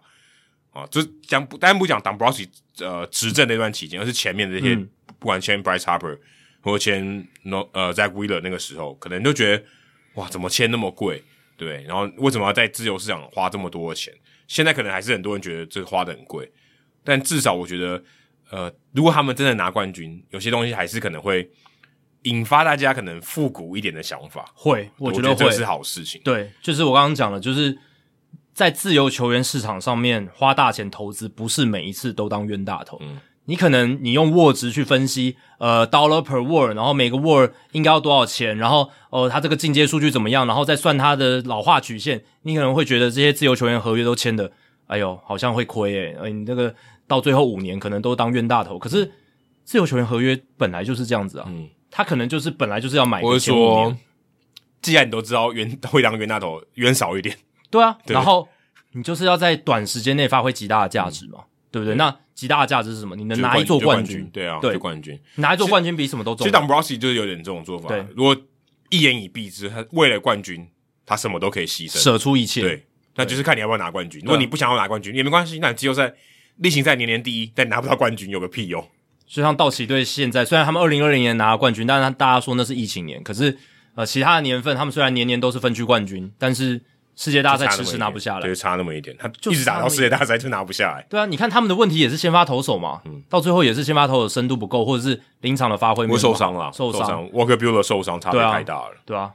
所以变成说你的先发轮值就是一些嗯局数撑不长，然后可能呃整个调度上面会受到影响的这样的球员，嗯，对吧、好，那国联聊完来看到美联这一边，洋基惨遭太空人队横扫，太空人队从二零一五年到二零二二年这八年间，在季后系列赛呃击败洋基队四次。哦，这是洋基队史被单一球队击败最多的次数，杨基克星，真的是洋基克星诶、欸那大家知道说，史上在季后赛里面，单一球队对另一支球队就是吃掉最多系列赛的这个组合是哪一组吗？就是二零零三到二零一九年的洋基跟双城，嗯，合理啊。这就是双城最痛你的。刚刚没有讲那句话之前，我就已经想已经想到到了双城对，因为零三到一九年，他们已经在季后系列赛打败双城六次，而且这个记录还在在延续如果未来双城跟杨基在季后赛再碰到，还这个记录还有可能会延续死下去，敌，真的是死敌耶、那现在杨基跟太空人变成是太空人把他们吃的死死的，对吧、而且他们六年内三次在美冠赛交手都是太空人赢，诶，对啊，你还记得之前 Chapman 神秘的微笑，对，那永远都记得。一七一九，然后现在二二，嗯嗯，然后都是太空人笑着进到了这个世界大赛。杨基明现在看到太空人，应该都会恨得牙痒痒， 真的，对啊，所以哇，这个而且杨基他们在美联冠军系列赛已经五连败嘞，二零一零年、二零一二年、二零一七、二零一九、二零二二全都输掉，好惨啊！这个离世界大赛差一步，都在前面止步这样子。这也是球队够强啊，坦白说也是球队够强，是对是不然你也不会有这种不会有这种记录。但我我是觉得他们有点像反过来的费城人队，就是、嗯他们有很多很好的球员，进攻能力很强的球员，可他们就是在同一个时间集体落赛，对，那、那就没办法赢。然后对方投手那么强，打者也不弱，啊，如果都打不了分数啊，当然第四站有打一点分数回来，前面你就完全被压制了，这么你根本不可能得分。然后你最重要的主炮 Aaron Judge 十六之一，啊，你打什么？我觉得没什么好打的。非常好对比嘛，Aaron Judge 跟 Bryce Harper，对啊，对啊，他们都是 blue chip 了吧，对不对？都算 blue chip。当然，Harper 是已经签了大约了，可是对叫即将要签 Blue 一个 chip to 大约 be 对 blue chip to be 也是一个超大巨我来星。如果真的要讲 Blue Chip Player，Aaron Judge 已经是了已经他是只是了不是签一个 Blue Chip Contract 而已。对，只差那个形式而已。 对，那呃，Aaron Judge 其实整个是洋基打线的核心嘛，整个洋基的打线就要围绕他。他如果没有打出来，整个打线几乎就除垮非掉其他人全部跳出来啦，对啊，但但也很难啊。其实已经有 Harrison Bader 跳出来了，对不对？北者就是洋基版的 Grisham 啊，九战五轰诶、欸对啊，就是洋基版的 Grisham 但至少他还没冷掉嘛，嗯他是两个系列赛都打得还不错，啊，是因为他只打两个，Grisham 已经打三个第了，三个，这样比有点不公平。可是，呃，Harrison Bader 至少他有跳出来，可但是就其他人还是不够比不够，对，就没有像费城人棒棒开花嘛。前面两个系列赛落赛的 Schreiber，第三个系列赛回来嗯了，然后 Rich Hoskins 这些前面两个系列赛也打得袅袅的，然后这个系列赛四轰、h 嗯 a r p e r 不用讲，都打得很好，所以整整体算下来，这个费城人就是这一条打线其实也是很靠全垒打的火力，嗯但他们在季后赛的时刻有发挥出来，而杨基没有。我觉得对啊你刚刚点出这一点，就是那杨基说真的，我觉最得大火力关可键能还不应该不输他们。如果都正常发挥，杨基的火力应该可能应该比费城人还好诶、而且杨基还少了 DJ 了 Mayhew 嘛，对啊，还对老很很重要的。棒子，对啊不吧、过 Carpenter 回来了，但 Carpenter 打的超级鸟，他也是伤愈归队啦，嗯而且你要他直接但他在例行赛打超好的，是啊，可是他是在例行赛尾声受伤的嘛，等于是直接进到季后赛这种对嗯高强度，对他来讲有点不公平，我觉得，所以打的得很烂。但有一个战犯是 Josh Donaldson，对啊，哦，太烂了，真的，你看他在，尤其是美冠赛欸的嗯他打也击很老了，不要这样，可是不行啊，你交易来的啦，交易来的，就是但但也有给他薪薪水啊，嗯对啊，也有给他薪水，对吧、所以我是觉得 Josh Donaldson 打击非常糟糕，而且他是洋基打线里面一个蛮重要一个棒次所在，要有 power 的一个输出，可是呃从他身上完全没有，而且他一直狂被三振，嗯对吧、那洋基这个系列赛的打击率一乘六二，OPS 点五零二。四场比赛吞了五十 K，只敲出三支全垒打，我就问这样要怎么赢球？而且三圈打有两支杯的，对啊，嗯，赢不了。你在季后赛开打之前说，杨基在季后系列赛两个系列赛有一个人九战五轰，这个人会是谁？呃，十个人应该有九个人会讲 Aaron Judge，对啊，但结果不是， 是 Harrison Bader，对吧、所以这场比赛，嗯，这个系列赛啦，其实你要说太空人的投球发挥很好也 OK 哦，你要说太空人整体的整个内容碾压了杨基，我觉得也 OK，但是最大的关键还是杨基自己打线打不出来。对啊，这真的，其实 Aaron Judge 那个全垒打如果飞出去，搞不好有点难说。 Game Two 嘛，对不对？第二场比赛第八局如果那场那个全垒打飞出去你就逆转，对，没错，就就四比三，对，不然对啊，比赛还有得打，就是如果就不会变成一面倒，四战很少，呃，我们前面有提到，虽然我们讲太空人是碾压洋基在这个系列赛，但其实呃有三场比赛的分差不超过两分，嗯，还算接近，是分差上算接近，但我听很多评论都说，在比赛的感觉你就觉得太空人是有点一面倒的去击败洋基队的，因为洋基队没有发挥啦，应该这样讲，啊对就虽然比数很低，呃，但洋基队没有什么攻击的火力，嗯你就觉得他没气了。，对对对是对比赛比数是觉得哦还有可以看，对，但就是他就是没有攻击嘛，没有火力。那如果今天是打一个什么八比七差一分，我觉得还有得追，因为对两边打线都打开了对啊，洋基队一直感觉没有打出来。我觉得这就很像你上一集有提到大都会，就是那种没有 put out the fight 的感觉，没有没有没有去挣扎，没有没有去呃很很用力的那种，只有因只为有第四站有，其他前三站都没有第。四站有啊，第四站还没就还还有逆转回来。对对对，但前三站就比较没有这样的情况嘛，而且我觉得会有这种洋基没有 put out the fight，没有没有去挣扎的感觉，就是因为他们安打打的很少，他们在 Game Four 之前，在这个季后赛的前八场比赛，没有一场比赛的团队安打数超过六支。这个很可怕、欸，但是有全垒打就够了。但你你不能只这么少的安打，我觉得还是不行。在我们这次的季后赛，你看到教士队跟费城人，他们安打都还是打了很多。打很多嗯你看 Segura 那个把超低的球巧打到中右外野哎方向那两分 Segura 打的点。打法，Segura 就是这种打者。对，洋基队其实本来找 Andrew Benintendi 来也是希望要有这样子的打者在打线里面，可是 Benintendi 受伤，嗯，他们季中补强的三个有三个重要的球员，Scott Efras、Frankie Montas、Andrew Benintendi， ，Montas 有上了，但他没有什么贡而献且。他不是先发，他后援上哎嘛。对你当初找他来，其实是你没有要到 Luis Castillo 之后的第二选项，但对两者之间的差欸距、不过说真的，差如多果他大们有扣有 Cortez，然后有 Montas，其实也还三战也蛮强的欸。如果是正常的 Montas，还有那 s 真 e 的 v e 很 r i 其实强，还有 Severino 这四战，对其实很他强也。有戏唱啊。当初 Cashman 脑袋里面在交易 Montas 来，他设想就这样啊，对啊，你说跟真的跟 Verlander、Valdez、m a c a l l i s Junior 跟 Javier，嗯我觉得比起来四对四对得起来对啊，对得起来，不见得对会得起输欸诶。对，其实杨基当初 Brian Cashman 他为什么会找 Montas 来，就是为了避免 Tyon Jameson Tyon 在季后赛来先发，嗯，而且他本来也觉得 Jordan Montgomery 不会在季后赛先发，所以他先把他交易掉嗯了。所以 Montas 本来是一个算是 safety net 嘛，就是去保险住这个轮值。甚至可能呃好的第二号，对不然再差一点就三号，对，因为他运动家确实是投的蛮好的，可是来之后，诶又受伤，然后又状况不好嗯而，且感觉就有点适应不了。是不是只有受伤，他感觉真的是投不太出来，他原本在运动家那种身手，跟 Sonny Gray 有点像 哦。Sonny Gray 也啊是运动家出来的选手，有一点有一像点类似，对，有一点类似，对啊。总而言之，就是但逼的说，你看 Montas 也没有，那 Efras 的 TJ 手术，诶、很突然，到造成牛棚又捉襟见肘，嗯。然后 Chapman，呃，自己也不知道该干什么，对，就不来不练告球，而别。对，不来练球嘛，就就拜拜，对，然后变成说，你看洋基队在 Game One 就必须要用上 Jameson t y o n 嗯，但 t y o n 跟我觉得 Manaya 情况有点像，他们都是，当然 t y o n 在例行赛表现是比 Manaya 好很多的，可是他们都是球威并不强的投手，就是你如果真的要论载智力，没有办法，没有你要办让法嗯他让他投一整季，也许很不错，很很够对用，吃当个四五号可以吃蛮多对局数了。可是你要在这种很短的、很短期的比赛，你要让他拿出去说，哦，这个至少拿个零点六胜，哦，很难啊。对我有看到一个数据，我觉得说明了这个系列赛 Game One t y o n 的那个先发嘛，那一场比赛洋基的打线被太空人投手三振了十七次，而太空人打线只被洋基投手三振了两次，嗯十五次的三振差距是大联盟季后赛史上单场的最大三振差我距。看到这个数据的时候，我其实想说，怎么会有那么无聊算这个？我觉得好无聊、哦。我我觉得当下看到说奇怪，怎么有人真的把这个记录调出来？就是差距这么大哦，对啊，就是有一有一方整个大吃瘪，就这样。但我觉得这说明了一切啊，就说明了这个系列赛啊，就是杨基的那一天的先发投手太阳，他没有宰制力，然后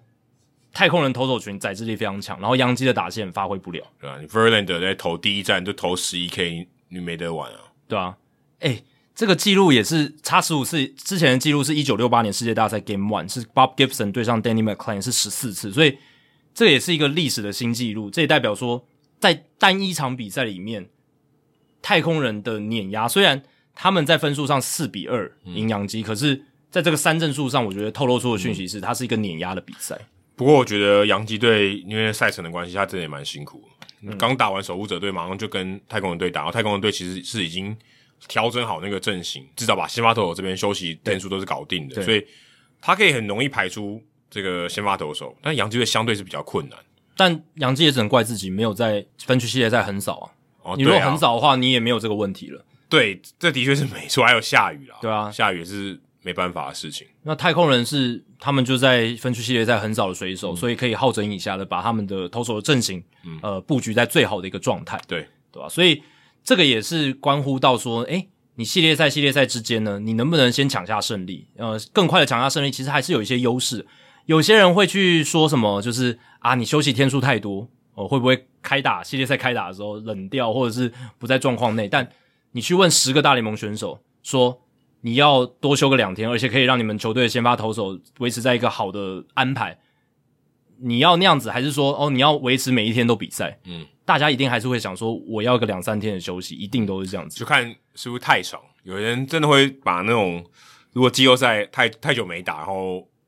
什么六七天这种的，对，有啊，就是呃外卡轮的在打的时嗯候，那些已经保送的球队，他们确实是在例行赛结束之后等了快一个礼拜。对，所以他们可能会有些人觉得啊，这个冷太久。的确，有些人也会，如果他真的输了，他就可能会抱怨这个。是是，对。不过根据历史的数据是，过去在季后赛等比较久的球队，其实他的系列赛的胜败，还有他实际的胜场数，或者说系列赛第一战的胜败，其实都没有特别都没有特别的奇怪的地方。嗯，对，会特别明明显的差异，对，所以那个应该是一个还是一个迷思啊啦，有点像全垒打大赛的迷失。没错，没错，有有点像那样子的感觉，对啊，所以我是觉得先抢下系列赛，如果能很早越越早拿到胜利，然后你可以去稍微好整以暇的让球员获得一些喘口气的机会，然后还有就是你的先发的轮值可以正常的运作，这个还是有利的。嗯，那至少在这一届的冠军系列赛结束之后，这两支球队太空人跟费城人在世界大赛开打前都可以获得超级充分的休息。对，因为两队都在五战以内就搞定了。对，那太空人在这个系列赛就是表现够稳嘛，他们是诶、他们现在季后赛还没有输过诶、七连胜，嗯，这个已经是快要追上历史记录，是八连胜，二零一四年的红红袜家，哎，红袜哦，红袜也是八连胜啊。哦，开始吗？季后赛哦零开始的时胜候八败，但红袜对对对红对红袜最后是八连胜对啊。对对，他是要从季后赛开始哦起算，那太空人现在季后赛开始起算是七连胜，然后呃皇家是八连胜，在二零一四年，只是他们最后没有拿下总冠军，嗯，那其他还有七连胜的是二零二零年的勇士。零七年的洛基，还有七六年的红人，就是大红机器，嗯对，他们都有在季后赛开打的时候是一波七连胜，洛基二零零七后来也被红袜队挡下来了。而且是很少嘛，对对，所以那个实力是有落差的，嗯 对，是蛮明显的，对吧？不过太空人这一届是牛棚战力太过强大了，然后防守的表现也够稳健哦了，因为 Game Four 杨基输掉就是 g l e b e r Torres 那个反手抛球的失误造成的，嗯对，稍微比较选择比较不好啦，应该这样讲。我必须说选择比较不，毕竟他是大联盟球员，他做那个动作应该他是有他足够信心的。其实也蛮多内野手会那样抛的对，，老实我讲不，会说我不会觉得很愚蠢，是我会觉得他执行没有到位，就是运气不好。对。他你给他给他丢，他可能真的九十九次，百分之九十八或九十九，他都会都会丢的好。对，那有些人会说啊，那个 IKF 他为什么要在那个地方？那我那天搭配的球评，因为那场比赛我播的，然后球评是王一轩、牛奶哥，他就讲到说，因为 IKF 他要进去，然后要抓一个双刷，而且他那个抓双刷的方式是他右脚要侧滑过二垒垒包，所以他才会在那个地方，他是为了加快那个速度。那一垒这个跑者就是击球跑垒员是 Jeremy Pena，速度不蛮快慢，的对，是很快的。所以 IKF 是想要加快那个双杀的运行，所以才会在那个地方。那是主要真的是 Torres 他自己没有抛好这样子，所以是有点可惜，对嗯啊，而且这个系列赛其实阿图菲打的蛮烂的，对所以太空人队还可以挺过来，跟洋基队比起来，深度就好很多。对啊。你要你要想哦，不只是 Altuve。Alvarez 也打得蛮对鸟啊的，其实这两个打的很烂，然后太空人队还还是四比零，其实说明了很多事情啊。就代表说，其实洋基队如果真的要讲的话，其实太空队已经让你两支了，是这两个很重要诶。啊，土匪跟尤伦阿伯觉得，如果今天 Darcy Baker 说你哪两个球员绝对不能拿掉，我相信绝对是这两个。对，我可以百分之百保证，绝对是这两个。没错， v e r l a n 我觉得都可以舍弃掉，但 Alvarez 跟 a r t u v e 不能舍弃掉，因为你看 Altuve 在今年以前季后赛的 track record，他就是季后赛之王、啊，对，他太强了。太强了。然后什么关键时刻的一些发挥都打得不错。他在分区系列赛是完全没有安打嘛，然后到这个系列赛才好不容易敲出连续二十五个打数没有安打之后的第一支安打，蛮鸟的欸，然后这个系列赛要不是16他打是三战以前打那么多比赛，Baker 应该不会让他上。对啊如果真的把他名字遮住，打二十五支零，谁让你上？但他是 L two 费，所以对 Baker 还是让他因为上。你看到名字嘛，对没有看到名字，可能不会让他上欸了。对，他在这个系列赛 OPS 也只有点五二八，那 Alvers 也没好到哪里去，点六七五，打局两成一四而已，嗯，如果跟他这个过往的水准比是不行的。是不行的。所以虽然 Alvers 在分区系列赛表现很好，不过这个系列赛杨基的投手显然是有备而来了，就是还是会对他投的比较闪一点。嗯，这另外一方面讲，太空队对 Judge 也是有备而来啊。没错，这其整实个吃瘪，大家也不要觉得好像是这些强打者忽然之间变烂了，也不是啊，是对方有针对性的投球啦。嗯那在投的比较散、好球比较少的情况下，然后可能这些打者他也会觉得说，我想要建功什么的，稍微急躁一点的时候，你那个成绩可能就会下滑的很快，在短期的比赛里面这样子。如果他们打得好，就是像 Harper 这样；打不好，对就像 Judge 这样，对就是一翻两瞪眼。这个也是会短期四五天内啊，就是没有调整过来，来不及了。其实短期四五天内，你是不是一个真的 blue chip 那种超强超强的打者？有一点也可以看出来，就是你能不能选球的纪律还是维持的很好。嗯你如果去看费城人，不管是 Hoskins、Schwarber 还是 Harper，或者是呃那个 JT、Real Muto，诶、他们都还是维持了很好的选球纪律。但这个我觉得有一个差别是，他们球队是领先的，在战绩上是领先，他他不会那么急躁，相对起来他可以比较容易稳住他的策略。，对那 Judge 想说，我零胜三败，我零胜两败，诶、我压力来了。对，但老实讲，在落后你快要背水的时候，才更需要你的沉着啊。那没办法啊，对啊，这但是人性就是这样嘛，这你会这人急就这躁，样对你会想说，我要更挺身而出，我要帮我球队，反而就有时候就会急躁掉，对啊，你看，我记得呃，Bryce Harper 他在 Game Four 的两支二垒安打前面都是 JT Real 木头保送，嗯，然后两边都都变打点进来，对啊，对啊，这这 这就是一个纪律的展现。但你讲没错，他们在领先的地位，或许在心态上可以呃更加谨慎一点，更加放松一点。对对，那选球可以做得更好，在压力的情况下，在落后的情况下，这一点更难做到。可是如果你是真的一个就是临场发挥很好的球员，你可能这一点就会做得更好就一像点。 Alvarez 打 Robbie Ray 一样嘛，没错他也落后的情况下打一个逆转三分炮，嗯一样的意思。但这就是看这些 S 卡的球员，他在关键时候他拿出多少多少的专注度，他能表现到多好。嗯他本本来就有这个实力，只在那个时候有没有有没有办法发挥出来而已。那一条完整的打线，或者说深度够的打线，就是当你最好的几名打者，不管是 Altuve、Alvarez，诶，状况比较差的时候，诶，你后面的 Alex Bregman 跳出来，嗯，对，这个系列赛 Bregman 提供很多重要的打点，哦，包含在 Game Four 超前的打他好像点，现在已经是队史打点王了，呃，哦季后赛是打点王季后赛三垒手打点王，哦，三垒手打点王，对对然后季后赛全大联盟吗？，对，全大联盟季后赛史上三垒手的打点王，好像四十多分呢，哦对，非常非常非常多打的够多。真的打了很多，当然也是因为出赛数比较多啦。嗯但这个系列赛其实 MVP 是菜鸟 Jeremy Pena，嗯，他在 Game Four 那一发三分炮太蛮厉害关，键的，很关键，很关键。然后呃，他在第第一站也有全垒打，也有全垒打，对，也有全垒打。不过那一轰就没有像第四站来的那么重要。嗯对，第四站那一轰是先帮太空人追平，嗯，杨基前半段是三比零的领先。不过杨基也蛮衰的啦，因为 Nestor Cortez 也是有受伤，而且他好像是从季后赛的第一场他出赛，他就已经有那个左属膝部的伤势，不要在那边晃了， 可能晃来晃去的时候不小心拉伤嘛。那是有相关的吧？对，应该有。对啊，都下半身，而且刚好是他的左脚嘛，就是支撑他整个身体的脚，对就是他在为什么晃的时候，他不还支撑头脚。痛、牙齿痛，那个跟晃没关系，对，那个一定下半身一定有关系的吧？他头两场先发都撑过去了，但第三次先发就看得出来他状况真的但也很差比如。说，他就他就不是 blue chip 嘛，对他不是 blue chip，然后那场比赛他就是常常开掉，所以变化球常常就是跑到左打区那边，就是整个嗯对外 arm 侧 side 的坏对球，对对对对对。那那一个对 Pena 的是一个内侧的卡特球，球威也很差，就被捞出去这样子。他的球速降很多，他从开赛九十一英里吧，到那一场比赛他被换下去之前，速速球的速度已经掉到八十七英里，很明显有受伤的情况。对，所以呃，这个系列赛就这样子由太空人拿下来。那这也代表说，今年团队薪资最高的三支球队——大都会、道奇、洋基，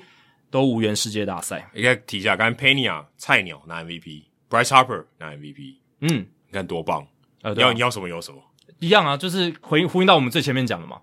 这两个系列赛，国联跟美联的签表的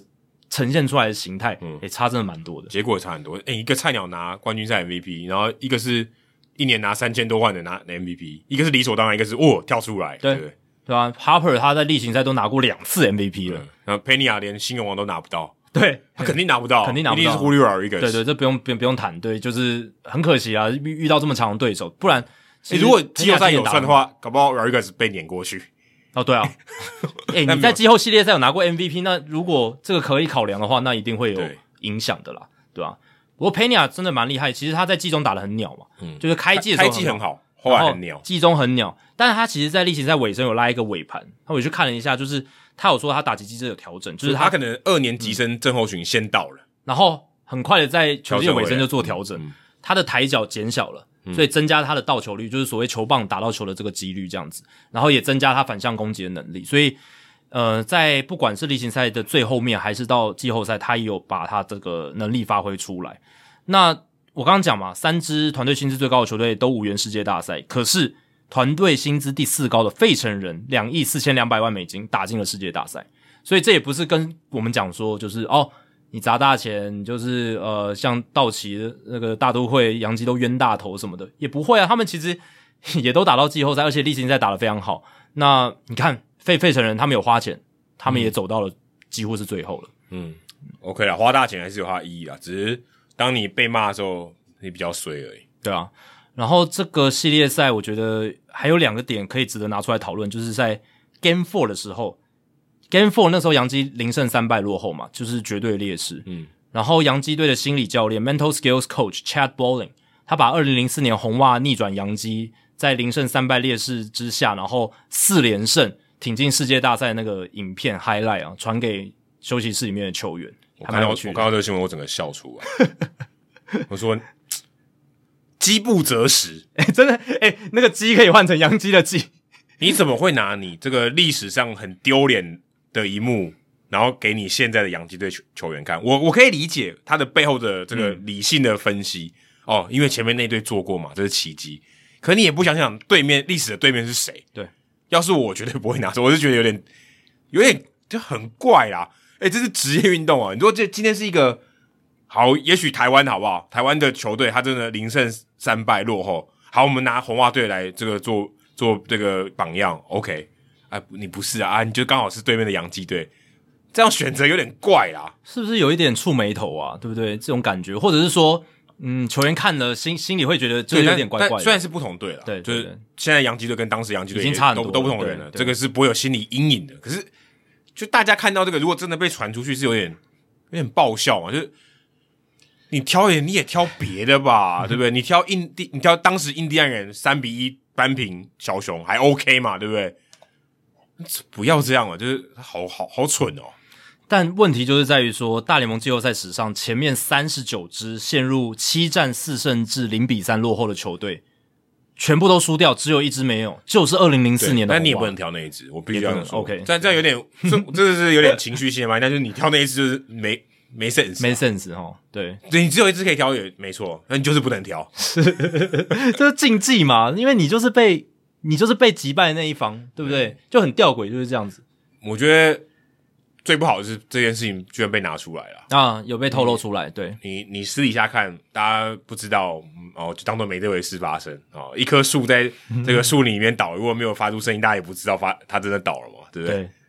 啊，你传出来就好笑了，丢脸 啊！公关要打屁股啊！对，这个就是被那些随队记者是有发现的，而且还有另一件事情，就是那一天 E ESPN Radio 就是广播的球评是 Eduardo Perez，嗯，他跟 David Ortiz 很好，嗯嗯，他到这个 Aaron Boone 的办公室，然后 FaceTime David Ortiz，然后呢，让 David Ortiz 跟 Aaron Boone 讲一些鼓励的话，嗯，也蛮好这个也蛮有趣也的蛮好笑的。对 p e r e s 很 机车，当然，过程中这个持续不到一分钟，那 Ortiz 就是跟 Boone 讲说，你就是一场一场打啦，然后要保持信心什么。Ortiz 也不会去嘲笑人家或什么，他现在也就是一个呃球评的角色了嘛，对，吧啊应该说他也经历过那个时候。啊对他主要是经历过零四年，嗯对，然后 Perez 才会这样去，呃，也算是有一点幽默感吧，对不对？然后跟 Aaron Boone 这样子，呃，去跟他 FaceTime，但不知道也就是洋基球迷不知道看到这个消息心里作何感想？我嗯觉得好奇怪，我觉得这个世仇还是要存在吧。 是啊，是啊，这是一个有点职业运动很关键的一个元素啦。对啊你，嗯这个这个是手是不理性的，我必须说，对对这对是手是不理性对对的。对但是你在这种情况下，还是不要这样做比较好。尽量不要。对，哦因为拿出。尽量不来要被人家讨论有点有点丢脸。对，如果今天真杨的基米真的觉得，哇，哦怎么会这样？ 我们还要透过红袜队来帮我们做士气的鼓励。对啊，怎么你谁都可以选，怎么选红袜队呢？对，要是今天这个对战组合就是当初逆转的对战组合不是红袜跟杨基，那当然是很哦我 OK，我觉得 OK，对你偏就是不行啊！世界上可能几几十万支棒球队，就不要挑这一支，你挑嗯别的，你挑其他层级的都 OK。对其他成绩一定有发生过，对不对？零战、嗯零胜三败七战的，他四连胜赢了，一定有，但就不要挑红袜队，搞错了。这个对这个蛮有趣的，或者是找其他顶级职业运动有这种零胜三败劣势最后逆转的，对啊搞不好也是一个激励嘛， 对不对？棒棒球队了，对啊，篮球队可能有点不太一样了。但我觉得其他运动也够 OK 啊，也如果 OK 是职啦业运动的话，那也是一种就是你这个团队要怎么样在这种士气低迷的情况下鼓励自己说一定都有希望，对对对对吧、就像 Kevin Millar 那时候零四年讲的嘛，Don't let us win one，不要让我们拿一胜哦，不然你不知道后面发生什么事。嗯，但洋基队是连一胜都没拿到，差一点点了，就被淘汰，差一点点。对，就被淘汰了。然后 Game Two 的时候，Aaron Boone 他是在赛后表示说：“诶 i think the roof open kind of killed us。”哦，就是那一天太空人队他们是有打开屋顶的。哦，对，然因后为其实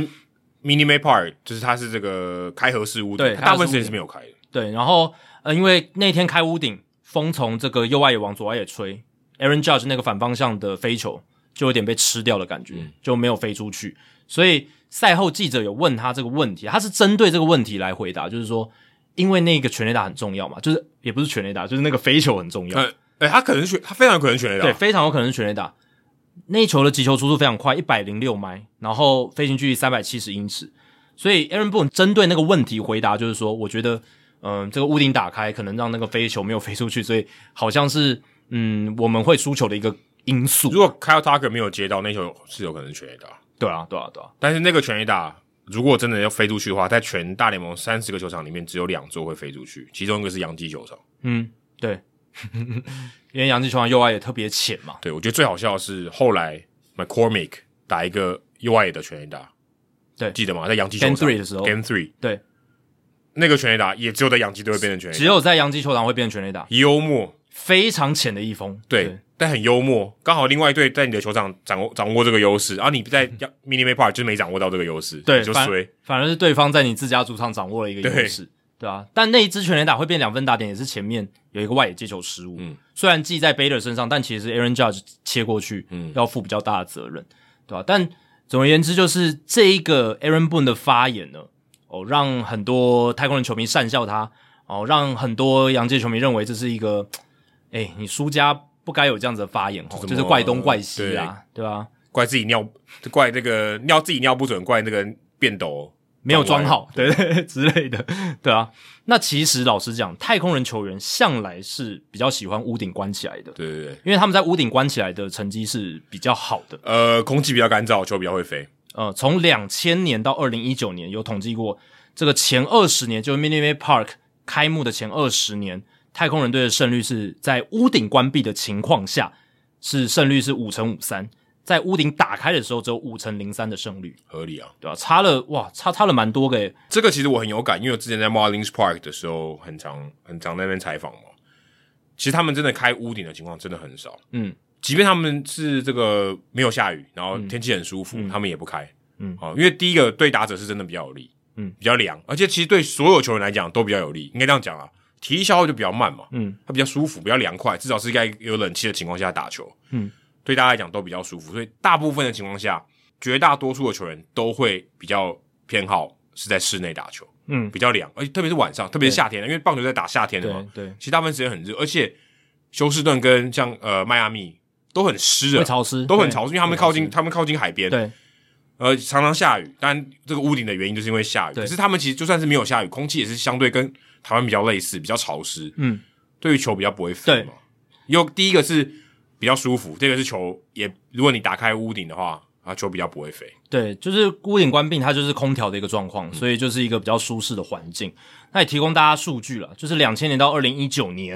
m i n i Park 这个地方，它屋顶关闭的这个球赛比例是百分之六十八点三，这段期间有一千六百一十四场比赛，屋顶关闭的是一千一百零三场，比例是百分之六十八点三。然后有三百六十六场是屋顶打开的，百分之二十二点七。那其他的九个 percent 是什么呢？是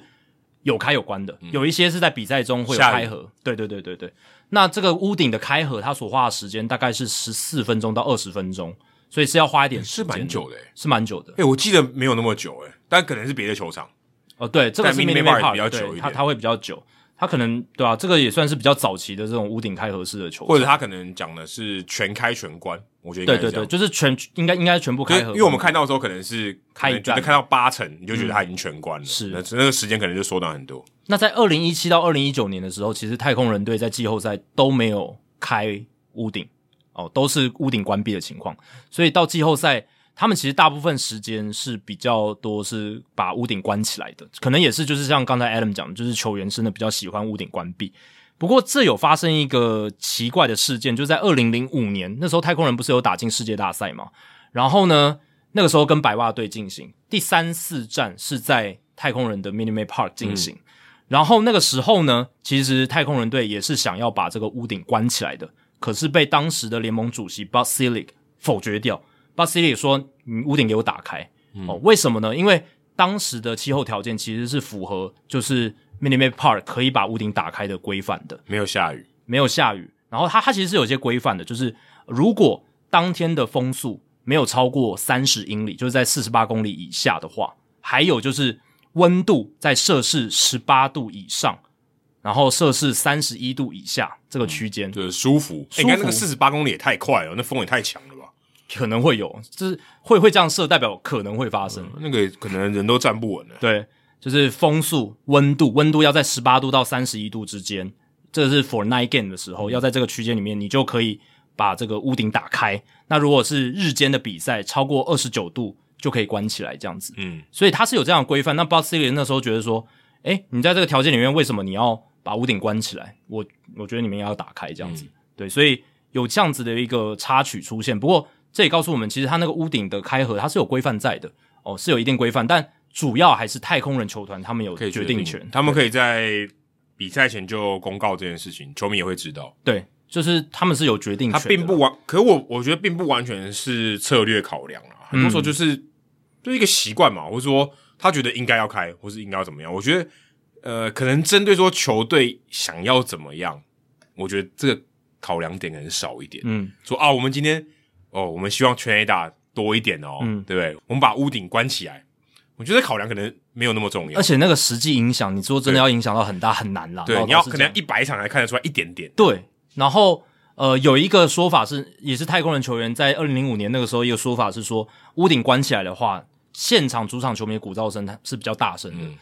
对他他们说，对他们来讲是一个有利条件哦，这个是这好呃太空人的是想比法较悬一点，对对对对，就是现场球迷的气氛在屋顶关闭的时候，他们觉得是比较好的，对吧、所以那件事情在当初二零零五年世界大赛是有引发一些争议，不过最后太空人被横扫输了嗯对，直四百接万四战被横扫这样子，对吧、但总而言之，这个屋顶开合，然后 Aaron Boone 的发言也是引发了一些争议，这样子。但我觉得这是有趣的。其实我我蛮有趣的我看到的时候，我觉得 Aaron Boone，我因为我们不知道当下，我看到的是新闻，就是嗯揭露的。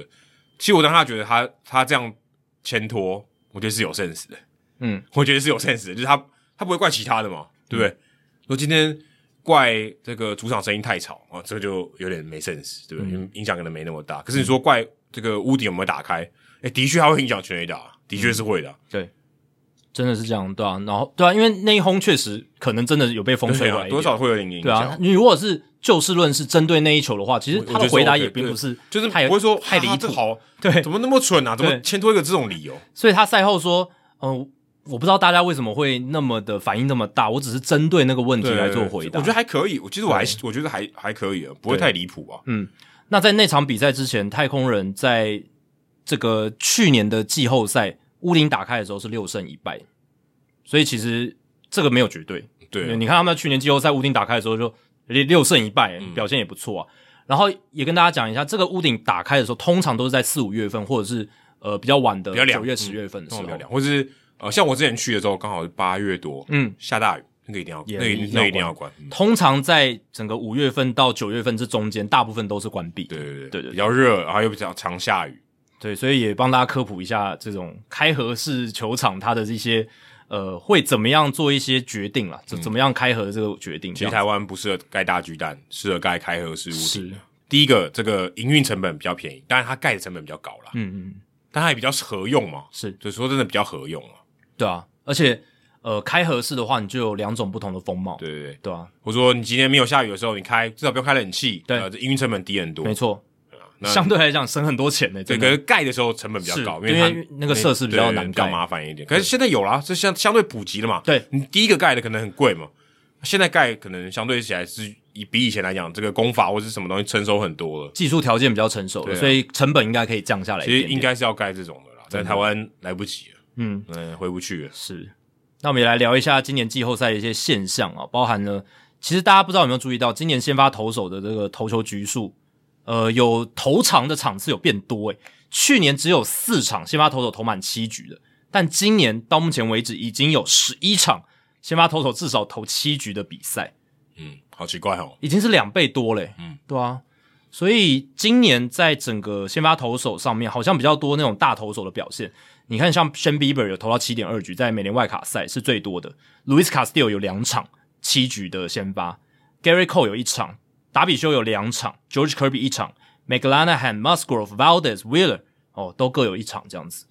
所以我刚刚列举的那几个投手，有一些并不是我们传统上认定的大投手，像是 George Kirby 并不是嘛。菜鸟哎、菜鸟，对啊，他能有这样表现，蛮厉害的。但其他大部分都是、嗯达比修有 Gary Cole、Luis Castillo、Shan Bieber， v a l d e s 应该是 borderline，应该是 borderline，边边对边边，他并不是，他我觉得成他还不到 Blue Chip，对他对，他不是大投手啊，我必须说他不是，他只是今年表现真的很好，但他他他称不上大投手，他是一个很可以依赖的二到三号，对对对对但他称不上大投手，嗯，对啊，所以今年的一个这个情况蛮有趣的，提供给大家。那我也去查了一下哦，在一九九五年开始有分区系列赛到现在，要你要比这种有分区系列赛比较公平啊，因为场数比较差不多，这对嗯对样子。对那从一九九五年到现在，单一季后赛最多的这个单一投手投至少七局场次是三十二场，在二零零三年。哦，所以那个年代的棒球跟现在二十年来已经差很多。可是我看到这个时候，我看到这现象，其实我完全没办法理解，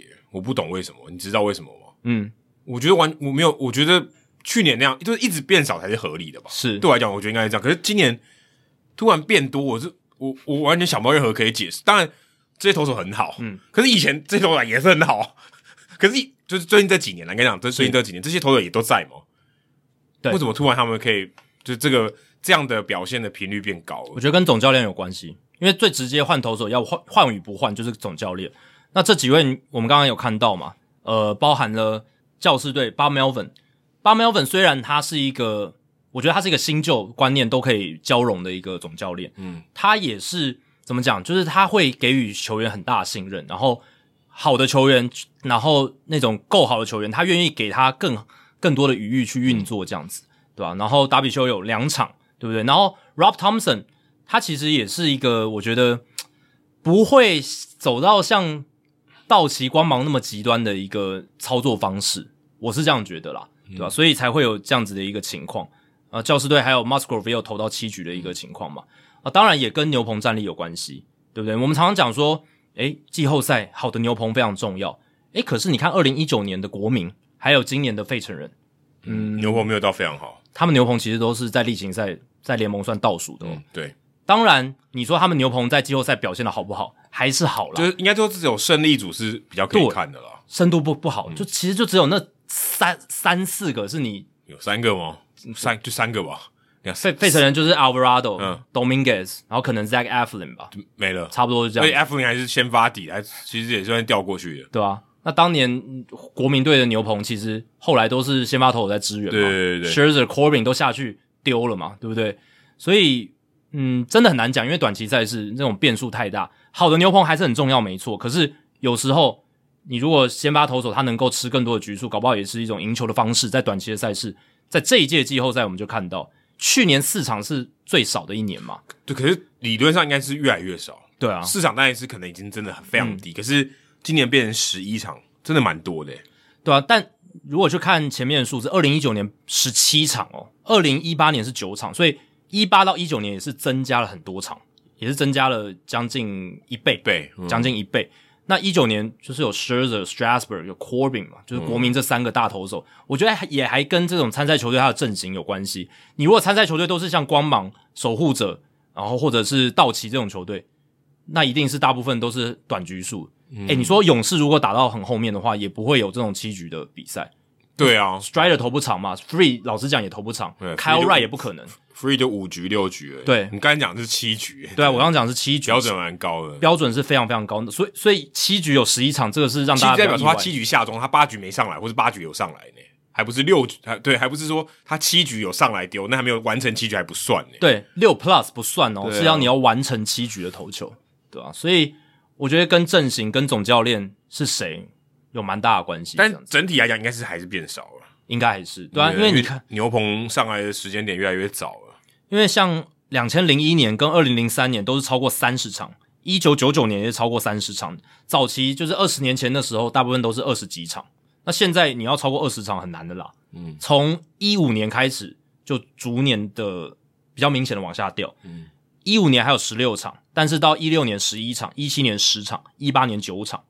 然后一九年十七场，去年四场。不看二零二零，因为二零二零比较畸形，对，对，所以这个趋势确实往下掉，今年季后赛场次还变多，这可能也有点影响。有一点。可是我们现在只结算到世界大赛还没打之前，对，对对嗯，对，当然外卡系列赛已经打了蛮多场了嘛，那世界大赛顶多就是七场这样子。对，最多七场，是，但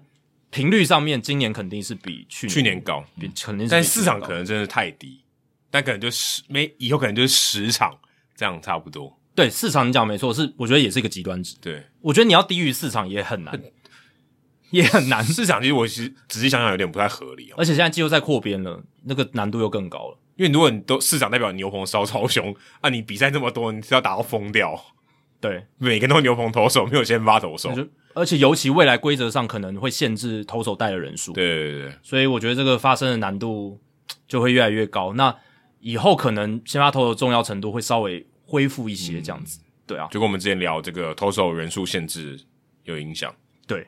那这一届季后赛的整个全垒打占整个得分的比例，其实还是蛮高的，在百分之四十六点八，去年是百分之四十九，所以这个数据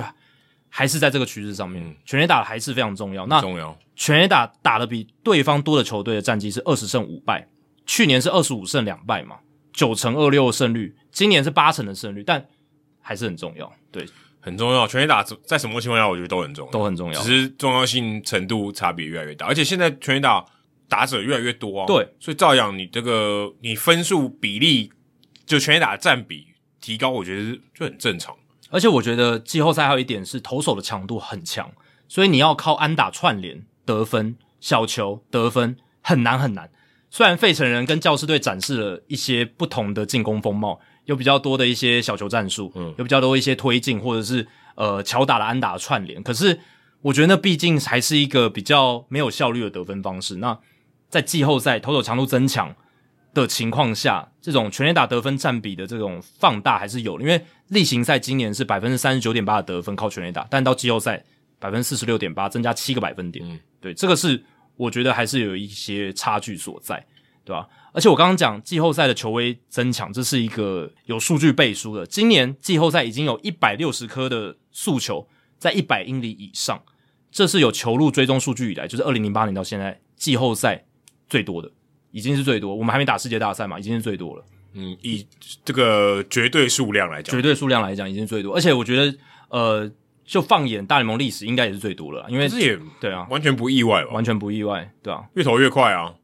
这很正常。好多火球男哦，像 Suarez、Alvarado，、对不对？都可以飙到百英里以上，现在这种后援投手，如果就是两种球路的投手，你没有丢到一百迈，好像有点弱。压压不住啊，对不对？压不住，好像有点除非你的弱变化球超恶心，对不对？对，真的，或者控球超准，哦，对对对，不然就是你控球要极致准，不然好像都就是问你这种一两年的这种投手，好像没有一百迈，好像有点弱。你没有生存空间呐、嗯啊，会会被球队淘汰掉，我觉得可能不会拉你上来，就拉别人了。对就拉别人更快一点不，带你进去。但这样像比较难啊。像这一届季后赛牛棚里面球速比较慢，然后还能够被依赖，像 David Robertson 是一个、哦嗯呃 Robertson 他是球投出去，他每有一球是直的，嗯，他他就是卡特球嘛，然后他他的那个滑球需求都是都是会变化很大的，经验啦，我觉得他最大的价值是经验啊。然后控球，因为控球要很好，对吧、 b r a h a n 也很慢啊， b r a h a n 也不快嘛，对啊，对啊，对啊。所以你如果要在现在大联盟牛棚，尤其到季后赛还能够被摆进去，你要走嗯就的很像极端。 Suarez 这种的，嗯，Robert Suarez 这种然后你看 d o m i n g u e z 他也是球速也超超快，嗯，那更不用讲太空人那一群牛棚的投手，嗯他们全部都有那种很恶心的滑球，有没有？然后那种尾劲很强的深卡球，那嗯种跑来跑去的。然后 Naris 有那个挥空率超过百分之五十的直插球， Nary 是不是这两队世界大赛两队里面唯一带过两队的？嗯然后 Nary 是唯一一个，诶、真的耶，你这样一讲，好应像该是是哦应该是唯一一个，应该没有人带过这两队。对啊，因为 Naris 过去在费城也投了很久，对啊，还蛮有趣的，所以他等于是对到自己的老东家，他直插球也是非常有威力，哎对，蛮恶心的。对啊，然后 Presley 他有滑球跟曲球，嗯，你看到最后封锁杨基的那个最后一个局数的时候，杨基的打者没有什么招架之力，老实讲，对吧、他们这种投手呢，嗯，如果在状况之内的话，打者真的很难对付，除非他自己把自己投到问题里面，就是保送什么的，对啊，不然真的很难突破。不然就是对到一个更强的，像 Bryce Harper 对到 Suarez，对嗯才有机会，不然很难，真的很难。所以今年季后赛一百六十颗这种百英里火球史上最多，然后超越的是二零一六年的一百五十八球，而且就比例上来讲，今年季后赛是百分之一点六的球都超过百英里，那二零一六年是百分之一点五，哦所以就比例上来讲，应该也是史上最高的。对，所以今年季后赛才会造成说这个整体的打击率两成一二，是自一九六九年以来就是有这个分区之后，呃，这个最低的这个季后赛打击率，就是这是整体哦，就是全联盟的季后赛。然后三振率这个百分之二十六点八也是史上最高，然后上垒率两成八一也是自一九六九年以来的第二低。完全不意外。投手主宰的季后赛，棒球就是这，现在的棒球就是长这样，真的，不管是例行赛到季后赛，好像都呃差不多的态势。真的就是这个分数越来越压缩在全垒打，没有什么安打，然后三振一堆这样。嗯，差不多就是这样。好，那聊完了这个季后赛到联盟冠军赛为止的战况之后呢，我们也来聊一下一些场边的话题。这个礼拜大消息啊，德州游骑兵跟 Bruce Bochy 签下了三年的一个合约，从二零二三到二零二五年。啊，Bochy 大家都很熟悉了嘛，就是过去这个旧金山巨人队三届冠军的教头，嗯，现年六十七岁，二零一零、一二、一四年都率领巨人队夺冠嘛。而且教士队在今年以前最近一次打进国冠赛，就是国联冠军赛，也是由 Bochy 执教的，就二零零六年了呃，是一九九八年，我是说打进国冠赛，哦零六、年只有打到那个分区系列赛，哦，OK，那零六年那个时候也是 Bochy，也没错对对对对，对，所以他其实，在去巨人之前，在教室也待了蛮久的一段时间，这样子。对，那包起大联盟执教生涯是两千零三胜，两千零二十九败，资历长达二十五年，其实已经是准名人堂教练。他如果不接这个工作，他再等个几年就进名人堂了。我们之前有聊过这个了，对，已经聊过了，对啊。所以，呃， 真 可恶，退都要退休，我们都聊过一次了，现在又出来，又出来。而且，呃，当然他跟拉鲁萨比较不一样，拉鲁萨是已经进名人堂才又回国，这个比较更特别一点。蛮怪的。包起这个还稍微算正常一些哦，就是自己都说要那个享清福了，对，我记得我们那时候就有在猜嘛，就是说他自己有想说好像要退休的那种感觉，但是他没有他没有把话说死，然后最后还真的就付出了这样子。不太 OK，不喜欢这种烟恶无信的人。 对，他是二零一九年带完就暂时就离开了这个棒坛这样子，对就是没有没有带兵啦，对，没有带等兵于，他在疫情最奇怪那几年，他都没有带。对他整个跳过去整个 COVID 影响的那几年这对样对子，对， 对，那这张合约生效从二零二三年开始，这也蛮有趣的、哦，因为游骑兵在这几年来哦，其实以雇佣这种资历较浅的总教练为主，嗯，Woodward 那个 Woodward 嘛，然后呃，像前面 Ron Washington 老实讲，他接兵符的时候也没有什么总教练的经验，哦也是从运动家挖来的，对啊，Bannister Jeff Bannister、也不是什么总教练资历很深的，然后来带兵这样子，而且相对来讲都算是呃以后面这几个为主是比较年轻一点的，嗯，Washington 蛮老的，对，Washington 是比较老，没错，对。但总而言之，就是这几年他们是派人那种比较稍微年轻一些，然后可能资历比较浅的。但 Bochy 完全不一样，他是有一个二十五年资历的老教头，我觉得这是一个总教练用人方针上面的转变，还蛮明显的。就跟大都会还有教室一样啊，对，把年轻的换掉，然后换一个比较年长的、资历比较深的，Louis Rojas 被换掉，换 Showalter，教师队把 Tingler 换掉，换成 Melvin 啊，对，完完全一样的道理。趋势很像哈，因为教士队前两任也都是比较年轻的，呃不然是对啊 Green 或者是 Tinker，、啊，教师队那个总管就是游击兵出去的，都一样的复制人。真的对啊，所以你看游骑兵他这个操盘的方式，可能也是看到大都会跟教士队今年的成功。老实讲，是成功的赛季啦，嗯就打必进须季后赛讲啊打进季后赛，而且是嗯，算是比较符合球团对于他们阵容的一个预期，有这个哦实力对有发挥对出对来。我觉得这点很重要，因为今年游骑兵的一个很大的问题就是管理团队他们有比较高的预期，但是至少要五成吧，对成绩没有打出来，而且没有五成，一分差的比赛输得很惨。嗯呃，数我们之前数据单有聊过嘛，史上数一数二糟的这种一分差比赛的代战绩表调度有一些瑕疵啊、应该是有一些瑕疵的。对，虽然我们说 Woodward 也并没有说犯什么这种滔天大错，可是讲话有一些错误。讲话有错，对，但战术调度上好像没有那种就是大家把他批得很惨，也没有到那么夸张。嗯，可是整体来讲，游击兵的战绩就是没有出来。嗯，那老板生气了嘛，所以 John Daniels 走了， Woodward 也走了，也走了。呃，总管跟这个总教练一起走，没错。那说到总管，现在是 Chris Young 嘛？那他过去跟 Bruce Bochy 有渊源呢、哦呃，零六年同一队教师队，那有一些关系，然后加上 Chris Young，嗯，他也是蛮欣赏 Bruce Bochy 的，嗯嗯、他这个人这样子，对，所以可能也是因为这样的关系，有一点前缘哦，所以这个时候找来了 Bruce Bochy 来带兵游骑兵这样子，对，那这个游骑兵找到了总教练嘛，那蓝鸟在这个礼拜也宣布跟原本的代理总教练 John Schneider 签下三年合约，把他扶正征除了，然后呢，Rob Thompson 也被征除了。 呃，签了两年合约。其实我觉得蛮讶异的是，其实他们还在打季后赛耶，对啊，我是觉得有点怪，因为 Schneider 他们蓝鸟队被淘汰了，淘汰之后才签的，对对对，那 Thompson 这样签这个时间点，会不会让他有点那个？分心吗？还是说没有，如果如果我、如果我是 d o m b r o w s k i 或是 Sam Ford 的话，如果我就是要签他好了，反正我觉得以以这个结果是一样的，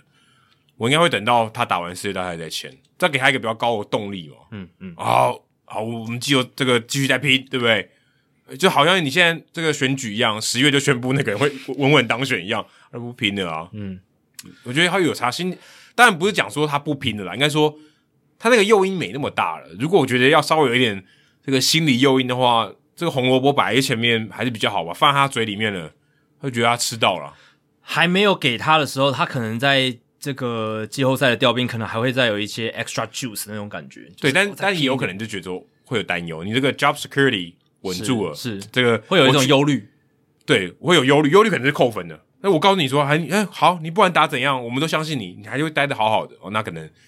心情比较安定一点，打的比较好。当然你可以看都可以解释，对各个角度可以解但释如。果我是 Sam Four 或 Dombrowski，我我会说等打完再说。嗯，打完我给你奖赏，很好，对不对？嗯，输了给你拍拍 也 OK。但老实讲，实际上来说，因为嗯，离这个休赛季也没有很远了啦。老实讲，时间点并没有差的那么多，对对嗯对，影响并没有那差两个么礼拜大而。已吧。对，只是真的啦，在还没打完的时候就续约，我觉得也是蛮有趣的。对啊，我有那么？我是觉得蛮急吗？因为我觉得真的不必要。对我就玩两个礼拜，其实我觉得效我对我来讲，我那张合约效果会更好一点。而且甚至说，哎，你如果想要让，因为老实讲，Rob Thompson 今年真的带的很好，虽然说球员也有很大的功劳，可是我觉得总教练有一些影响。那至少就战绩的结果来来看，已经很好了嘛。然后再加上说，球队打进了世界大赛，就算没有拿下世界大赛冠军，也是一个很成功的赛季了。对对。那你应该是想要给 Rob Thompson 更多的一些 credit，或者是让诶球迷媒体更多给他更多的赞赏。那你如果在休赛季的时候把这个消息放出来，诶，媒体会有比较多的报道啊，大家注意力可以比较多的放在他身上啊。对你在季后赛的时候，老实讲，那个新闻很很快就被盖过去了，对啊，现在就没有人在讨论这件事了，对吧、比较给他的焦点比较少。对啊，不过现在 Gerard 应该蛮尴尬的，很尴尬、啊。g i r a b i 带兵的费城人在今年是二十二胜二十九败，Rob Thompson 接手之后变成六十五胜四十六败，他的胜率从四乘三一变成五乘八六。这真的很尴尬。因为如果你真的最后费城队拿到冠军， 他应该会拿，他会拿到戒指。，会会 g i r a d i 会，可是他是被换掉那个人。啊甚至可 以说是一个在上半季的战犯，对不对？你如果要这样讲的话，就是一个他要负责任没错，当然他不一定要负全责，可是他就是要负这个对，政治但责任但也必须说他有贡，他也有贡献，因为他也是拿到二十二胜嘛，是，也也也不是零胜嘛，对不对对对，只是觉得会很尴尬，拿到那个戒指，那心情很复杂。是如果他真的最后他们是冠军队的话，对，确实是如此哦。那在这个蓝鸟队这一边，Schneider 诶签的比 Thompson 还长诶，虽然他在外卡轮就被淘汰，他签了三年约，还附带二零二六年的球队选择权。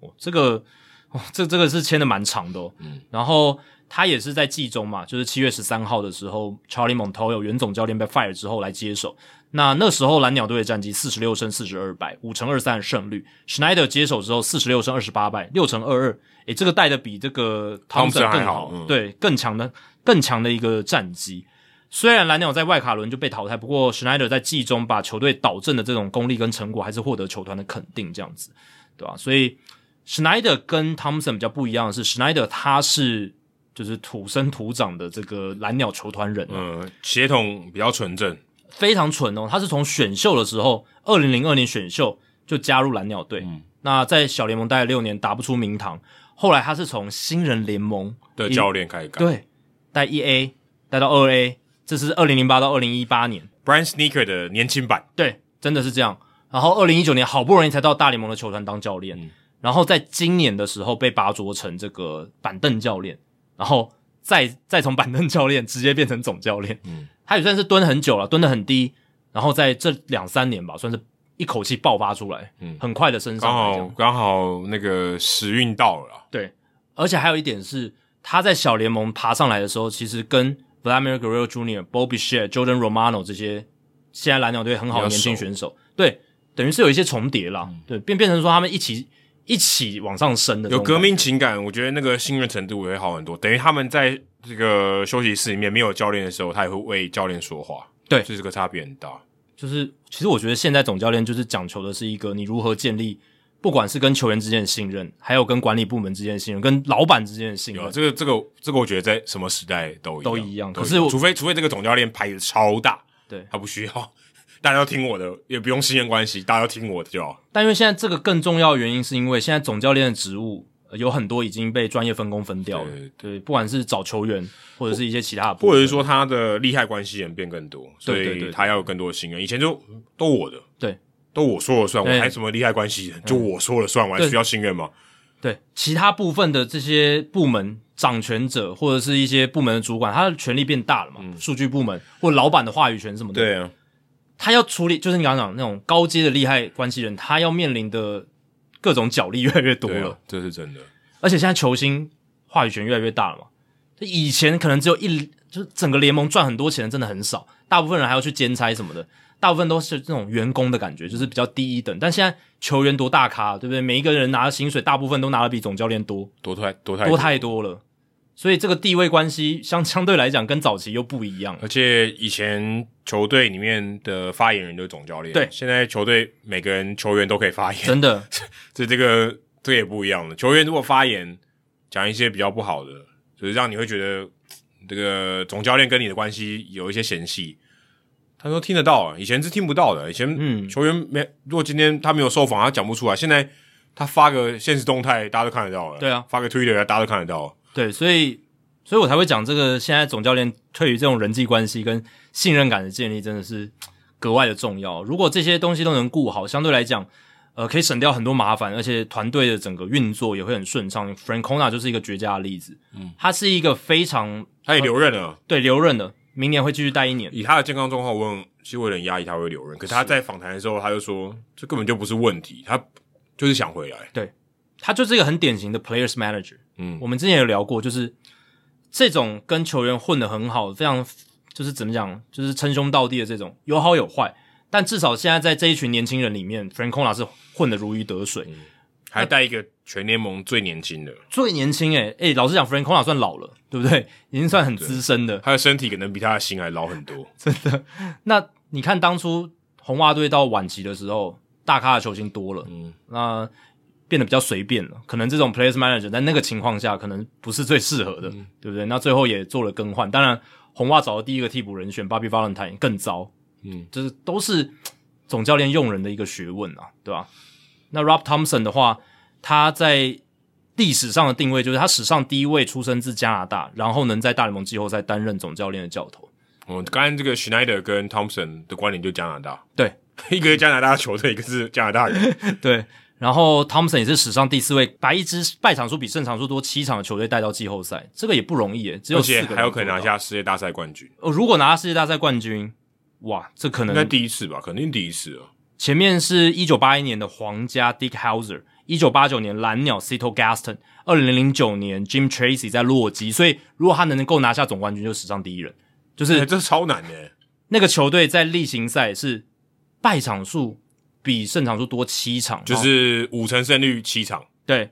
然后最后是在接手之后可以把球队带向总冠军，史上第一人，超难，这超难，这难度超级高。真的很难很难，对 啊，这第个一个就是你开幕日的时候你不是总教练，然后你还你接手的时候是一个相对比较烂的球队，状况比较差啦，对当时状况比较差的球队，对，然后最后打到总冠军，因为总冠军只有一队，没错，你打进季后赛可能有很多队，总冠军只有一队。还是要强调这是接手的总教练。那你像之前更烂的是什么？是像国民队，哦，他那个胜场数比败场数少更多的，对但是他是从一开始就带嘛。对，但汤普森这种是季中接手，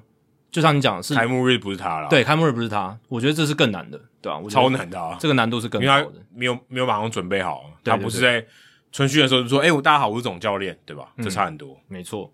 那最后呢，就是来谈到这一次季后赛的收视率的表现的一些数据。那在前两轮的数字都有出来，那也有一些呃，像大联盟官方的公关的推特哦、就有发，然后一些新闻报道也有在报道这样子。那外卡轮就是这一届算是呃劳资协议修改之后的第一届外卡轮，嗯，那就当然嗯打三场的，二零二零年也有啦，但是那个是临时，而且是一个特例的情况，因为 COVID nineteen 的关系。但这一次是真的改规则之后第一届的外卡轮。那在这个已经落幕的大联盟外卡系列赛，在美国是获得非常好的收视成绩，九场比赛。那比起二零二零年缩水赛季的那种实验性质的外卡系列赛的收视率是成长了百分之六十四，诶、哦，而且尽管是有大学跟职业美式足球这些比赛在刚好进这个行，开打了。真的这个是一个， 老实讲是一个很强劲的对手，NFL 是一个很强劲的对手。可是现在在这个外卡系列轮的这个收视数字，让 E ESPN 也就是迪士尼集团，然后还有 MLB 都非常满意，这样子不知道他们有没有算海外的观众哦？嗯应该 没有，这应该是电视的收视率。对啊，嗯对管，他们去死。我其实真的很想看到 MLB TV，然后还有一些串流平台他们的一个收视的状况。其实，其实老实讲，我我觉得现在还在看收视率是有点落伍，嗯，我觉得真的有点落伍，因为你更应该用网络时代的思维去解读你的收视状况，我觉得应该是要这样，而且大家也要有一个一个观念，就是你看这比赛，你不见得从头看到尾啊，所以你应该有一些更，就是说我们看直播有同上人数嘛，同时观看人数这种数据才出现，我觉得更有意义吧，我觉得对我来讲，我觉得更有意义。其实，呃，那个收视率调查公司 Nielsen 它是都有这些数据啊，就对是在某一个时段哪一个时段收视率最好，然后什么呃，甚至还可以分年龄层。对，对可是可是那个是装电视盒的，所以对那个其实其实相对不准很多。哦对，但他们声称自己采样很准，很准呃，谁谁知道呢？对不对？但是为什么现在 Nielsen 它的这些收视率数字还是有很高的呃关注度，或者说话语权，就是在于说它毕竟还是收视人口最多的管道，就比起串流啦，它的收视人口还是最多，而且金流主要还是在这些对，不过有线平台上面。你嗯刚才讲说那个同就是同时观看嘛，可他那个只只是抽样的。对，你如果今天这个 MLB TV 同时观看，那个是百分之百，那不是抽那样的，正确实实际的数几几百字万就是几百万，对不是说百分多少的人。对，那个 Nielsen 的它的收视率数据是采样之后，然后做一个放大，然后去推算那个数字对，所以准确率呃，他们说是不错，但我们真的不知道，真的不知道对实际上到底多少人看不太知道。但就是美国的环境跟台湾还是有点类似的地方，就是呃，大部分的钱还都是在这个有线的系统上面没错没错，cable 系统上，但。我觉得你如果要去考量到未来的影响力哦，我们未来世代的影响力到底有多的多少新的观众加入我们，多少新的球迷开始喜欢棒球，这个就要看网络串流的数绝字、绝对是，社群影响的数字这些东西。绝对是，所以我觉得他们没有公布这些东西，我觉得是比较可惜。对，之前他们有公布这个，就是订阅数有变多，这个 OK，、可是这个还是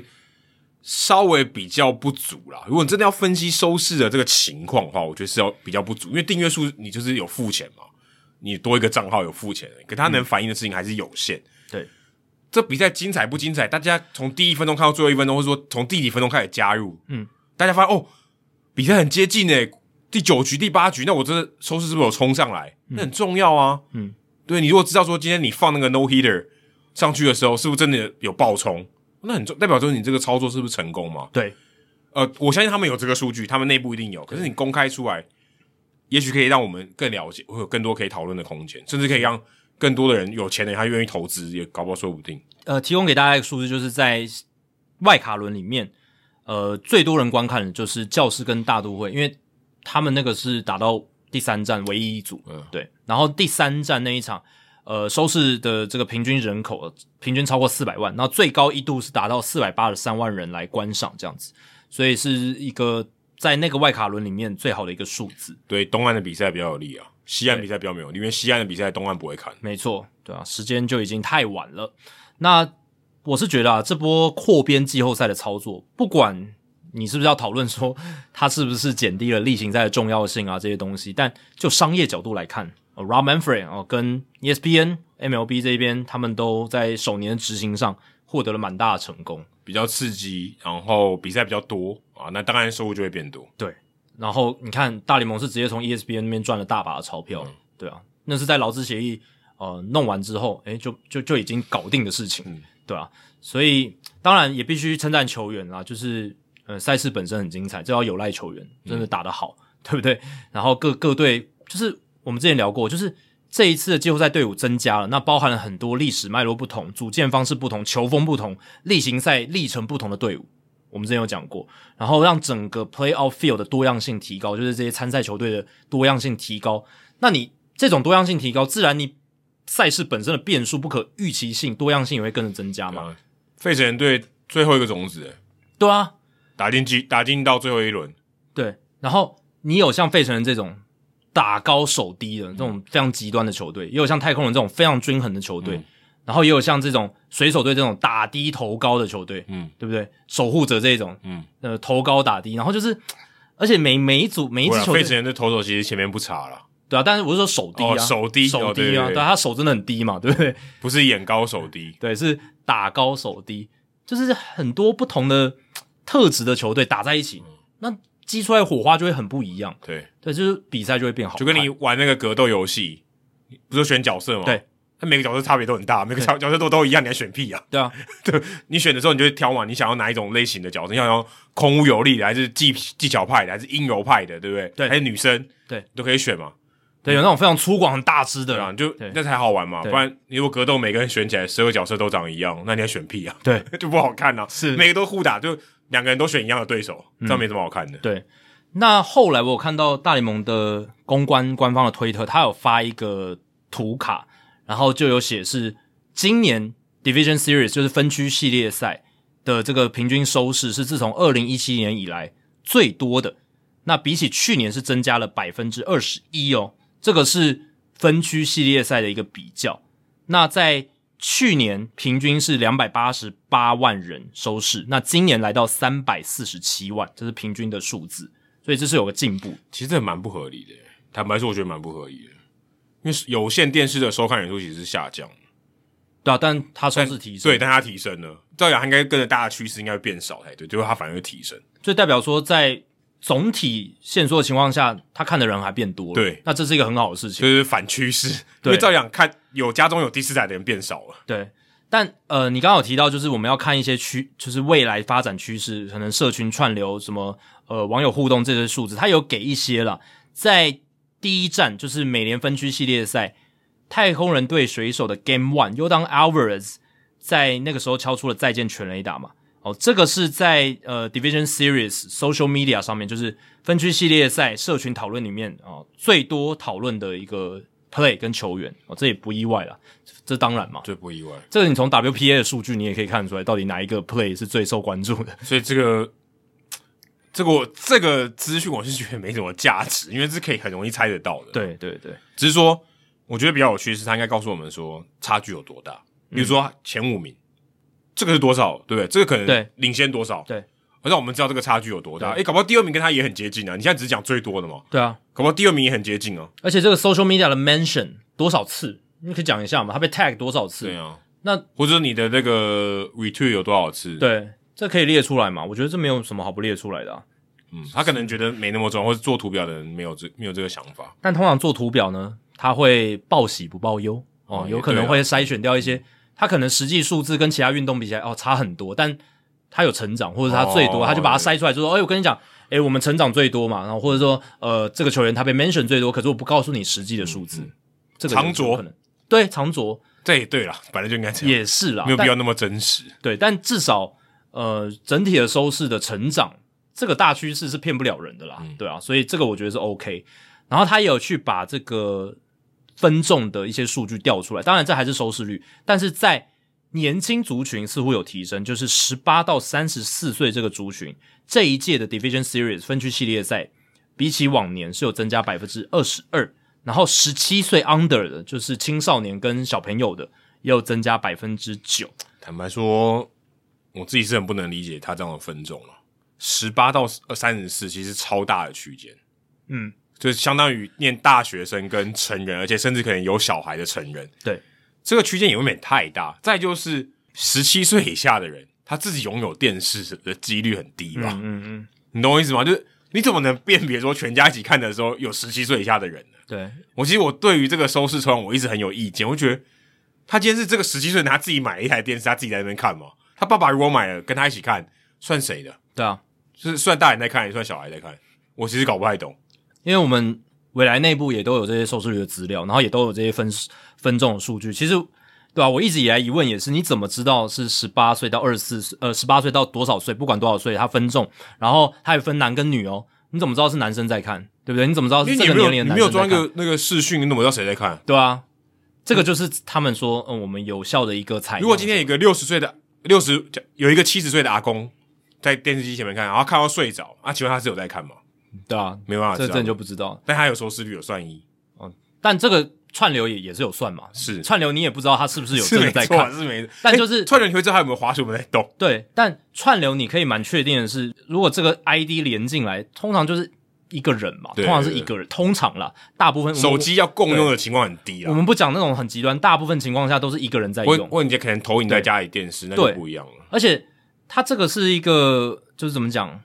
呃，你要串流的话，它是一个需要蛮多层次的一个主动去做的一个行嗯为，跟你打开电视然后就在那边，我觉得门槛上是有点哦，差对距。对对串流它要花的门槛是比较高对对，的，对所以主动性比较强，你连进去的那个当下，其实那个数动字机是比较动机强。对，动机强。那连续区的那个数字参考价值相对也蛮高的，嗯就比较高一点我。们会不会有那个新闻学或传播学的教授来跟我老们师或什么来对啊说，你们搞讲什么东西？对，但他们那个采样，他们是他们在那个采样的家庭，他们都会调查说，哎、你们家有几个人？哦然后什么平常好像是有调查啦，就是对，平常问什题么时候是在看那些什么小，孩他在家吗？对对对对，他可能已对经去念大学啦，对啊他觉得有可能资料更新吗？临时的变化，对对对啊，有他又有长了一岁，对吧、所以大家参考参考，但至少数字对大联盟来讲是一个正向的发啊，展。对，好看的，那数字增加就是钱变多，那下一张合约可能就会哎、比较多钱。至少越来越多人看，跟年轻人越来越多人看，对哦这很重要。对他们讲，至少这个是好事情，是，只要知道这个就好，其他准确度就算了吧。对，但社群的数字，希望有机会的话可以诶公开出来，这样子的话我们就知道说，诶这几年大联盟在经营这种年轻族群、新世代呃社群，然后这种，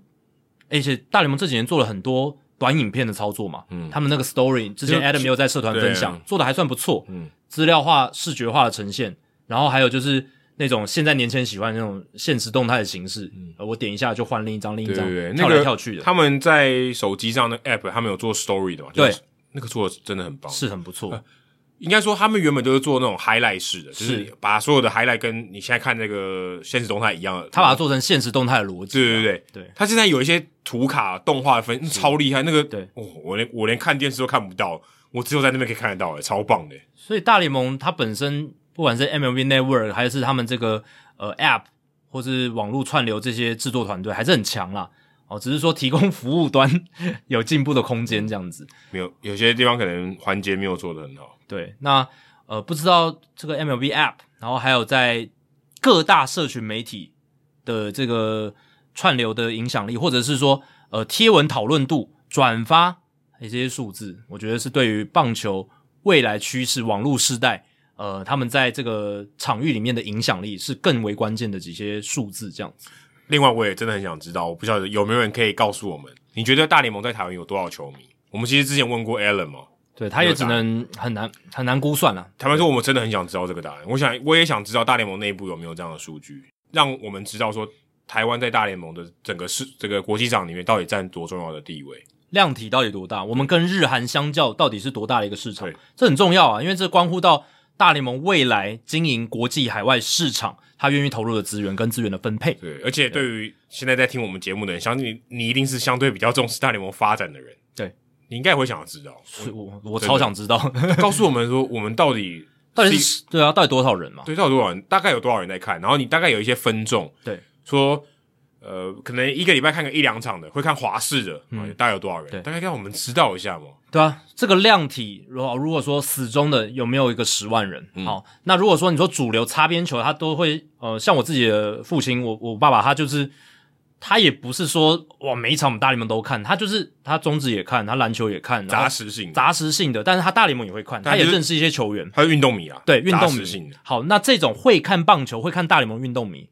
量体是一百万还是一百五十万？嗯，对不对？这个我们想知道，真的，我真的超 对想知道对吧、这个很关哎乎我们这个产业的命脉啊，讲出来这个东西，其实跟你说，刚刚我们回到最前面讲 U 二三办的成不成功也有很哦，大、很大。的关系。对啊你让棒协会知道说，到底有多少人我可以吸引他进来，我至少知道我票价怎么定嘛。我今天定多少钱，我吸引到多少人，我定多少钱，我吸引到多少人，要有一个大概有一个 sense 吧。讲白点，我相信棒协没这个 sense 啊，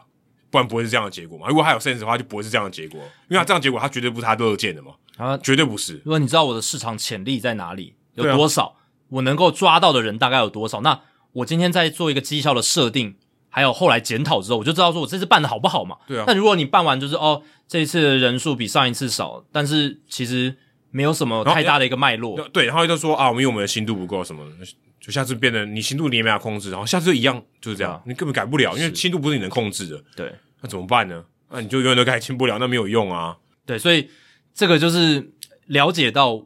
我能够接触到触及的潜在市场有多大，这个是呃我们在做一些嗯媒体的触及，或者是我们在做一个运动联盟的经营很重要的一个因素。就像我自己用这个 Facebook 的粉丝专业，他也会告诉你说。你潜在可以触及到的观众是有多少？这你可以朝这个目标努力。你知道为什么？么吗？因为他要你买广告，对，他当然是这样他的目刚的。说你没有付钱，你就接触不到这些人哦。，对对对对 对，他会说你这个粉丝专业，呃，根据我们的其他类似的专业，然后大概可能的触及的人数会有多少？对，他会给你一个数字，对，给你一个目标，让让你觉得有一个努力的方向可以前进比。如说你的这个矿坑有多大嘛，对矿区有多大，对对你才有办法去挖嘛。你今对天到底有多少我也不知道，对对对那我就不会想去挖，我就不会想付钱买广告了。动能比较少了，对啊，他他希望就是你赶快去买广告，然后我可以让你触及到更多的人。你就可以也许有一天达到那个这么高的对数但字的但目他标至少告诉你大概有多少。对啊对啊这对啊个，这是差别所在。但我们现在，例如说我们现在在做节目，其实我们也真的好奇说，有多少人可能会听《h i t 大联盟》吗？对啊，我们其实现在也不知道欸诶、我们哎，对，你看我们做五年 多哦，我我们三，年前想象不到现在这个数字，我们在这边跟你坦白说，我也不知道我们会做成这样，而且我们也不知道到底有多少人可能会有兴趣。对，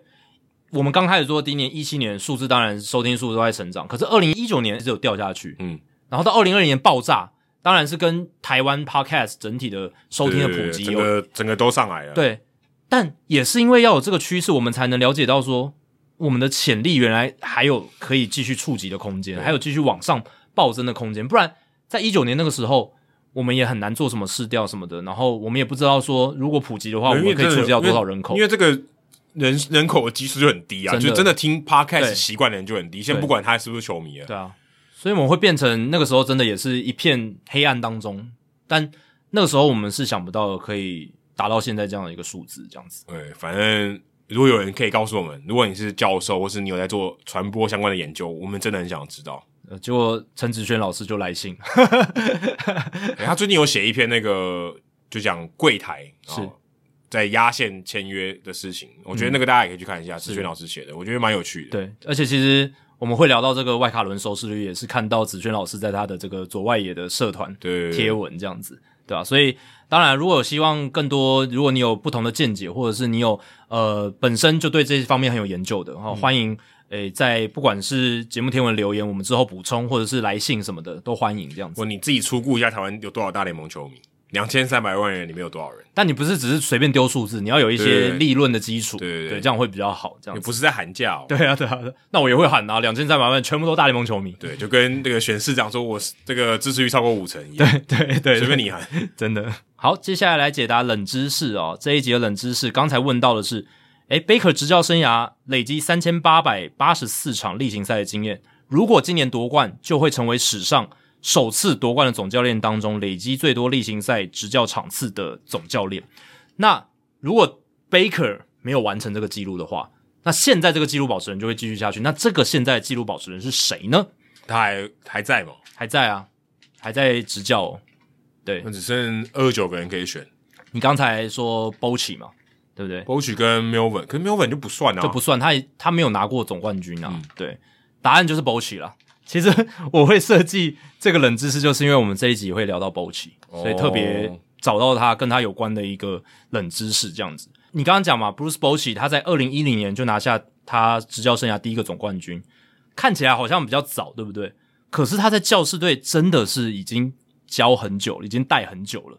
才拿下他个人第一座的这个世界大赛冠军而这且样还子，不在教室。哦，对啊，是在这个巨人队这样子，对吧、啊所以你如果去看哦，Bruce Bochy 他是从一九九五年就开始带教室，带到二零零六年，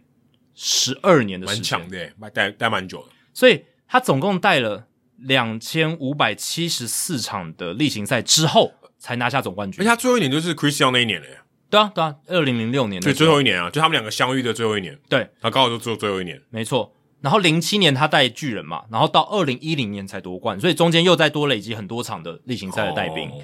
所以最后是累积了两千五百七十四场，才总算拿下他个人第一座的。然后一拿就五，年拿三座，没错，没错。所以目前 Bochy 是纪录保持人，就是哦最多的这个例行赛累积场次，在夺下首冠之前的总教练。他现在应该也是三十队哦，现在没有三十队哦，现在二七队总教练里面头最大的，头围最大的，之前有猜过，这是冷知嗯识。对他头真的是蛮大一颗，八又又八分之一，呃， 这这这，你记记得非常哎八八又又八八分分之之一一对是不是？OK，就是帽子最大也没有他的 size，嗯最大只到八而已。现现在还有三队没有总教练嘛？皇对家白袜、皇家白袜跟马林鱼、呃马林鱼对啊，所以我说二七队。二十七队里面头围最大的，对吧？所以答案就是 Bruce Bochy 啦。不过如果 Baker 今年夺冠的话，他是三千八百八十四，直接海放，对不对？多多了一千多场，其实说真的，三千多都还无冕，也是蛮奇怪的耶。很久很久很久、欸，三十年。巴修瓦的已经是奇迹耶！巴修瓦的每一次他离开那支球队，那支球队就会得夺冠。嗯，响尾蛇嘛，然后游击兵哦游击兵后来没夺冠了，差一点，差一点，那但打但也很成功了，对那两次世界大赛。对啊。杨基也是啊，杨基响尾蛇可是大都会还没吧？没有啊，他都会把 他如果 fire- 未来，他都会把他 fire 掉，你想这种。未来有可能。我刚才我刚才想要讲就是这个啊，他如果他都会把他 fire 掉，冠军就在眼前了。但要强调的是 b u c k s h o 他都是带完兵没多久，那支球队呃就就拿总冠军，所以他是有影响力，是延延伸到精那个冠军精英队队没有。啊，对，精英队没有，对，精英队目前是没有，就是精英队没有在他离开一两年内就拿冠军啊，这个到现他在是一也个还没例外啦。对，这是一个例外。但前面洋基、响尾蛇，然后到游击兵虽然没有夺冠，可是真的很接近，对我们就算把它算进去，对对啊，那就不知道大都会会不会成为下一 个，前提是要把他 fire 掉，你才知道有没有下一个啊。是但他总有一天会被 fire 吧？一一哎，不，应该说总有一天他会离开，离开，他可能自己选择退休，对对对，或是刚好合约到了会被人家挖走。对，但不得不说，贝克呃，在我出生之前就开始当总教练，到现在他还在带兵，但还是没有拿下总冠军，佩服 他。希望他今年可以完成这个未了心愿呢、哦你的数据单元应该要有他这辈子咬断多少根牙签。哦，这个没办法，这个有点太难。 呃，最近播 U 二三，嗯，Tyler 有播一场古巴队的一个投手，对，叼着牙签上去，在比赛中哦，超强，在投手球上，对泰泰勒觉得很危险啊，因为万一他跌倒或什么，都是直接插到不知道哪里去。他可对，能是学 Baker 吧，牙签很夸张哎，而且他是在看，好像是看暗号那个动作的时候，把那个牙尖扑出来。哦，对，很夸张， 很夸张特别啦我很不知道大家有没有看比赛的时候，我们注意到，跟那可能没有播啦，那场好像没有播，呃，台湾没有播，台湾没有播台对，湾没有在国际讯号才国有。际讯号才有，但是对对，反正就有这个有趣的插曲跟 Baker 有一点点关系。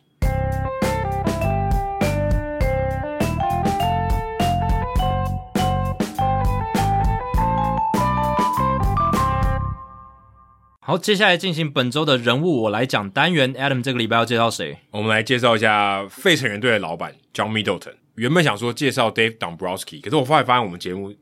讲他讲太多次，太多了，所以其实好像那也没什么必要介绍 他，他可能已经不需要人物我来讲。是，但是 John Middleton 就还没有被介绍过了。嗯嗯，诶、他现在是全世界第，我这样讲有点弱，七百九十五排名第七百九十五名的富豪，很厉害啦，全世界七现在七十多亿人了吧？对不对对？对，哎、蛮你能蛮排前一千名，这很了不起了啦。对，前一千名很了不起，他的这个身价是三十四亿美金，身价这是富比士的这个估值啊，当然他不会把现金全部掏出来给你看嘛，对不对？三十四亿美金的身价啊，很多很多。那因为费城人队大家也知道，最近他们花很多钱嘛，就现在这个这个整体薪资是全联盟第四名。那他因为最近打进世界大赛，他有一个言论，就是说他好像呃，他觉得他自己少付给 Bryce Harper 钱，哦就是哦 underpay、我觉得他说我打出那他打出那支拳打以后，我觉得他说 maybe I underpay Bryce Harper。哇，之前我们一直讲，哎、那个十十年前的时候，大家都说 Bryce Harper overrated，哦，被高估了。现在大家呃老老板还说他被低估，甚至是这个钱把他给少了。对，就好像委屈他了。 对对我换句就是换种说法，就是 Bryce Harper 好像委屈了，对拿这个薪水有点委屈，我们应该给他更多这样这种感觉。哎，当时是十三年三亿三千万，对非常非常夸张。那 Middleton 他其实算是含着金汤匙出生的啦，富五代。哇塞，他的曾曾祖父哦，当时在十九世纪是在费城哦卖这个烟草，一开始是卖烟草，就是他是一个 retailer 零售商，后来他觉得哦这个很有赚头，也自己制造，就变成香烟制造商啊、哦就很有钱啊。所以 Middleton 从小就是呃含着金雪茄出生的嘛，可以这样讲吗，可以小朋友讲可以讲小朋友不能抽烟啊，但是就金汤匙出生的富五代。哎、不是说富不过三代吗？哎、他们富到五代代，真的厉害。但这个就不鼓励大家抽烟了、啊对对对不鼓励大家抽烟。啊、他也是一路就名校嘛，哈佛大学，然后 Amherst College 就是经济硕士，然后后来又念了哈佛 MBA。OK，这个完全可以理解。那小时候他也就是费城人队球迷，所以他就是真的很喜欢棒球。那他大学毕业后就回到家族企业去上班，做董事会成员，然后去念硕士，回来接管家族企业，都啊，这些大家都可以理解的 事情。不过我觉得比较有趣的地方是，他当时在二零零三年，他开始就是有赚点钱了啊，只是他自己这个名下有点积蓄了。他把他妈妈还有他姐姐姐妹那边的股份全部买过来，一次买过来，大概花两亿元，有一点点积蓄是两亿元，对，两亿美金哦，美金两亿美金哦，哦两亿美金，他现在是三十四亿嘛。是是是，他在二零零三年做这件事情，把所有的股份变成他一个人的，好，就是我独，有点像我独资了这样子。二零零七年的时候，他把它卖给另外一家烟商，叫做 Altria，它是这个 Philip Morris 这家烟商的这个母公司，卖给他，相隔四年而已，他把百分之百的股股权出售，卖多少钱？卖二十九亿，哇塞，这怎么办到的？等于相大概十五，就十五倍的价对钱，等于对成长十四倍，对，非常非常离谱。很夸张哎，代表他投资眼光超级精准，知道说那个时候他有办法用这种价格出售，所以他妈妈跟他姐妹超级不爽，还告他，厉害了吧？就因为想说，哎、你怎么跟买怎么跟我们买那么低？嗯，你这个是不是有什么阴谋？对不对？卖你卖十四倍，有没有什么两内线之对类的？你这个是、嗯这个有有有去告他，就是他被他妈妈告哦，Middleton 就是这样的一个人，来搞了一些官司。那现在这家 Middleton 这个原本这香烟公司，现在是全球第二大哦这种机器制造雪茄制造商，因为他强调机器制造，是因为有些还是人工的嘛，嗯手工的雪茄，那他们是全球第二大这种机器制造的雪茄的制造商。所以其实你可以看到他投资眼光其实是蛮精准，就嗯是他很有这个商业的头脑。他在一九九四年那时候，他刚毕大学毕业，可能手上有点钱，他就买了这个费城人队的股份，买了十五趴。当时花多少钱呢？当时只花一千八百万美金而已，嗯就买那了十五趴。那个年代差不多哈，哦对就是差不多这个价。差不多这个价，反正他就很精准。然后他后来这个当时的这个董事长 Dave Montgomery 在二零一四年生病以后，他就算接管了这个费城人队，他也把股份这个提高到了百分之四十八的比例。不过自从他接手以后，其实费城队打得都蛮烂。嗯，从二零一四年以来，只有二零一九年是八十一胜八十一败五成，然后二零去年是八十二胜八十败，就五成上下啦。今年好一点是八十七胜七十五败，不然其实他们都是低于五成胜率。其实他上来之后，他有做一些改变，就是很快就把 Amaro 炒掉，对，然后找他想要走那种，也不找一个新潮的，就是诶数据派的总管进来 m c c l a n t a c 就是一个，那希望他可以来调整球队体质然，后找 Kepler 来，对 c a p l e r 来，诶结果成效并不好，但你也可以看出 Middleton 他其实是蛮希望球队赶快有成功，所以他很积极耶。你看这几年 c l a n t a c 跟 c a p l e r 搭配不好，他马上诶换了总教练，嗯然后接着再换掉 c l a n t a c 嗯所以他的操作，而且他的这个改变哦，都是大幅度的转变。对从 Amaro 这种比较球探出身的球员，球探出身的，改成一个数据派，再从数据派变成这种比较。我们刚刚讲稍微 old school 一点，然后走自由市场跟交易的这种总管，然后再找 s a n f o r 对更新潮一点。嗯，所以他的这个改变是蛮多，而且我觉得他应该是真的，呃，因为他也是慈善家，据说他也捐了蛮多钱，可能嗯因为这个做香烟哦，呃，需要积一点阴德，对啊这我自己讲的啦。 但对，的确他也就是这样的人，然后他也感觉起来。他在球迷，就是费城队的球迷评价其实蛮高的。我看到，嗯因为我在做功课的时候，我看到他蛮多资料是，诶、他很常去跟球迷拍照、诶。直接走到观众席里对，面，然后你常常会在球场里面看到一个，呃他不是老人啊，但是是看到一个有钱人，中年男子，哎、然后走在球场里面，然后对面他当地人会认得出来，可能像我们认不出来，可能如果我们常常去费城的球场，可能会认得出来，但球迷会认得出来，哎、就像这个这个姑少爷，如果走在这个洲际球场的话，我、大家应该就马上认出来对了，对对马上认出来，但相对这个情况是比较少发生，呃比较少发生，对对对对，但是 Middleton 很长诶、很长的。我看到他还有这种照片，是他在这个球场最上层，就等于是诶诶、可以这样讲啊，就比较直白点，最穷的球迷坐在那边的地方，他就跟他大家拍照什么的，我去诶、了解一下你们觉得怎么样啊，对不对？那你哎来球场看球的体验如何啊？有没有什么可以改进的地方啊一？个身价三十四亿美金的人跟你这样子，大老板，哦，你也是会吓到尿都尿出来。这很像什么微服出巡嘛，但诶、对，他把自己身段降得很低，我觉得这很这个蛮哎蛮蛮难的，然后我他他就说，我看报道里面说，为什么你身价这么高，你一个人敢走在这个球场里面，不怕有人这个打你吗？球场球迷有时候不理性嗯嘛。，对对对对对，他说大家都球迷啊，大家应该都很爱棒球，怎么会伤害我呢？而且我、嗯，我我哎不觉需得要他保镖呢。对啊，而且我觉得他这样做代表什么？他真的把自己当做一个球迷，他不把他在这个观众席里面的时候，他不把自己当老板。我我就是一个球迷，然后我就是跟大家一样，我就是跟大家一起来看球，我们聊棒球。然后我问你说，诶当然他他当然还是知道自己是老板身份，他就是，但是他懂得是亲近这些球迷的人群，就这样是子也算第一手亲力亲为去对接触到这些球迷。对 最近不是在社团里面贴吗？他还就是在场边看对啊到怎么没人捡球，我去捡， 教练看了吓 死，哇塞，付我钱的老板那边捡球，代表我完蛋了，对不对？我失职你了，妈妈帮你写作业的感觉。哦对对对，我、有点害怕。我还看到另外一个影片在 Twitter 上，就是有在流传，就有一个球迷，他就是坐在前排，然后 Middleton 他们拿到那个国联冠军奖杯，居然还把那个奖杯给大家摸一摸呢，哦，很就大而方，且是出手哦，不是不是我握着然后给你摸，他是说你们拿去摸，哦，这很大方哎，你知道这代表什么吗？这代表说他是真心认为这座冠军是属于球迷的，真的就是球迷的，给给你们，那是你们的，你们掏钱进来看球，我们才有钱赚。对，你们你们拿去看看瞻仰。当然，呃，球球队最后是拿下了这个金杯，我们把这个奖杯放在我们的这个可能展展示柜里面。可是这个喜悦跟荣耀，我愿意跟大家来分享。我是很厉害，而且是这个不是什么呃冠军游行，或是一个展示的机会，大家可以拿那个牌照。对对，不是，他是在他们颁奖完之后，马上他就拿出去给大家摸，哎、嗯，这个很不容易，这是发自内心的。对啊，这不是说哦，今天大家就是来摸 啊、我们今天这这个今天这个目的就是给大家来摸，给大家来拍照，不是他就是有这种想法，有这种念头，给大家去看一看。所以我真的觉得这个 Middleton 他真的是一个喜欢棒球，他真的是球迷。然后我觉得这跟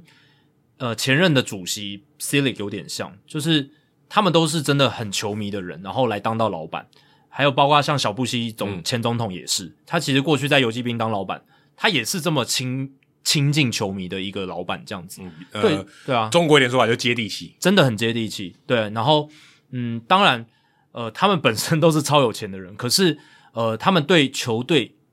要该砸的资源哦，要要要做到什么事情，他们是愿意去做。甚至 C l e 他的极他极端一点，他为了他的酿酒人队，他改变了一些联盟的规范，甚、甚至是他为了他球队的利益，呃，劳资协议里面，诶、什么这种市场分润啊，就是收益分享，其实都是对酿酒人有利，他会这样去操作。还有就是争取球场什么，可是某种程度上，他们都是为他们自己买下来的球队付出非常多了。对，这真的不简单诶。我我其实看到他那个照片的时候，我就对这个老板就觉得，哇，这个老板跟大家的形象很不一样。嗯其实就像红袜队 John Henry，我没有，我很少看到这样。高高在上，对他他他比较对比比较高高在上你说一的点，他连那个媒体的发声的人都不多了，他已经三年没有讲话了。对啊他上一次好像是二零二零年那出来讲话，更别说出现在球场还可以捕获野生的嗯老板，这个是我觉得是很难啊。应该说，这看起来好像很容易啊对，很平易近人，可是其实很难啊。我觉得不容易。我觉得大联盟需要更多像 Middleton 这样的老板，还有什么样是好老板？像是教师队的老板 Peter Sider，嗯他也是呃常常会出现在球场，当然可能没有像 Middleton 那么的亲近球迷，可是我有看到他在呃例行赛的时候，也有接受转播单位的采访，呃，就只是在比赛中聊棒球，然后呢谈他呃喜欢棒球的来来源啊，就是他的这个爱棒球的一个经历啊，然后为什么对这支球队他愿意砸那么多资源？但回到根本，还是不管是 Middleton、Sider 还是大都会的 Cohen，他们是真的都愿意砸资源下去，他们愿意是他们经营职业运动的心态比较正确，就是说它不只是一个赚钱的工具而已，它有影响力的，它有社会公益的，而且他买下来之后，他不只是单纯想赚钱，他是想要发挥，透过这支球队带动这整个社群，这座城市，他想要有一个很大的影响力。不过他是卖香烟的，对啊，这没办法，就是这没办法他他们家就是靠靠这个起家的对嘛。对对对 对啊，这是原罪吧，算是原罪，这也不是他能决定的。对，但对，的确，大家可以多了解一些老板啊这些，我觉得对大家对看棒球来讲也是有一些不一样的乐趣哦，知道这些有钱人他们怎么样做的，怎么样玩这些职业运动，哦是蛮有趣的一个角度。对啊，因为你看，你如果对照那个海盗队的老板 Nothing 就很不一样，嗯对啊对很啊，不一样所以不会啦，一样米养百种人，更何况他们还不吃米嘞，对 对他们吃小麦比较多，，对，他们吃小麦比较多。还有玉米。 好，数据单元一样，费城人哇，今天费城人专题耶对啊，因为我必须说，以第十二种子进到季后赛哦，然后例行赛八十七胜，然后现在打进世界大赛，What a story！就是这这是一个非常好的故事嘛，我觉得应该有非常多非常多可以发挥的地方。你看，我们今天真的从各个角度，战力面已经讲了，你刚才从老板也讲了，那我们现在从一个战绩数字的角度来讲，就是今年费城人他们是以例行赛八十七胜挺进世界大赛，这个在历史上也是不多见啊，那么少的例行赛的胜场。那费城人今年例行赛前五十战，二十一胜二十九败，很糟糕的战绩。老实讲，那个时候大家并不觉得费城人 进季后赛的几率很高，甚甚至已经把他们那个顺位排得很后面。嗯，对。但就是在那个时候，差不多那个时候就换了总教练，然后呢，Rob Thompson 带出不同的气象，然后球队也到最终例行赛的尾声阶段，诶，把球员的状态调得还蛮好的。不过费城人今年这前五十战的战绩，然后呢，最后是可以拿下国联冠军哦，这个是史上第四差的前五十战战绩，然后最后还能拿下这个国联冠军的队伍，就开低走高的第四低，对，第四低。那他们并列的另一支球队是二零零三马林鱼队，也是开季二十一胜二十九败，最后拿下国联冠军。那历史上比这个费城人今年的前五十战战绩更糟，后来还拿下国联冠军的球队，分别是二零零五年的太空人，他们前五十战是十八胜三十二败，哇，这是好烂哦。然后二零一九年的国民十九胜三十一败，那一年他们也非常出名，嗯，对，这非常非常出名，大逆转，因为他们有赢啊，后来那个太空人没赢啊，甚至还拿冠军嘛。对啊，然后一九一四年的波士顿勇士队二十胜三十败的开季前五十战战绩，但是最后也拿下了这个也拿下了国联冠军。然后国民、波士顿勇士还有马林鱼最后都拿下了世界大赛冠军，只有二零嗯零五年的太空人没有。诶、所以这种开低走高，其实到后面这种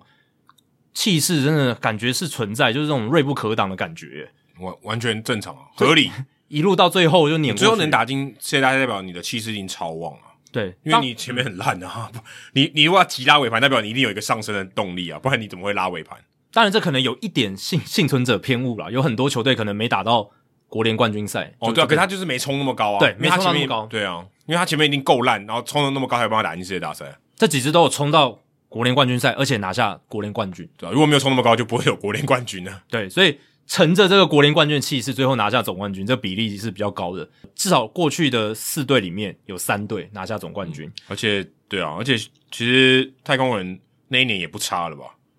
对、啊，只是刚好对到白袜而已，对，那比较年衰而已。太空人就是有有嗯 Lance Berkman 啦，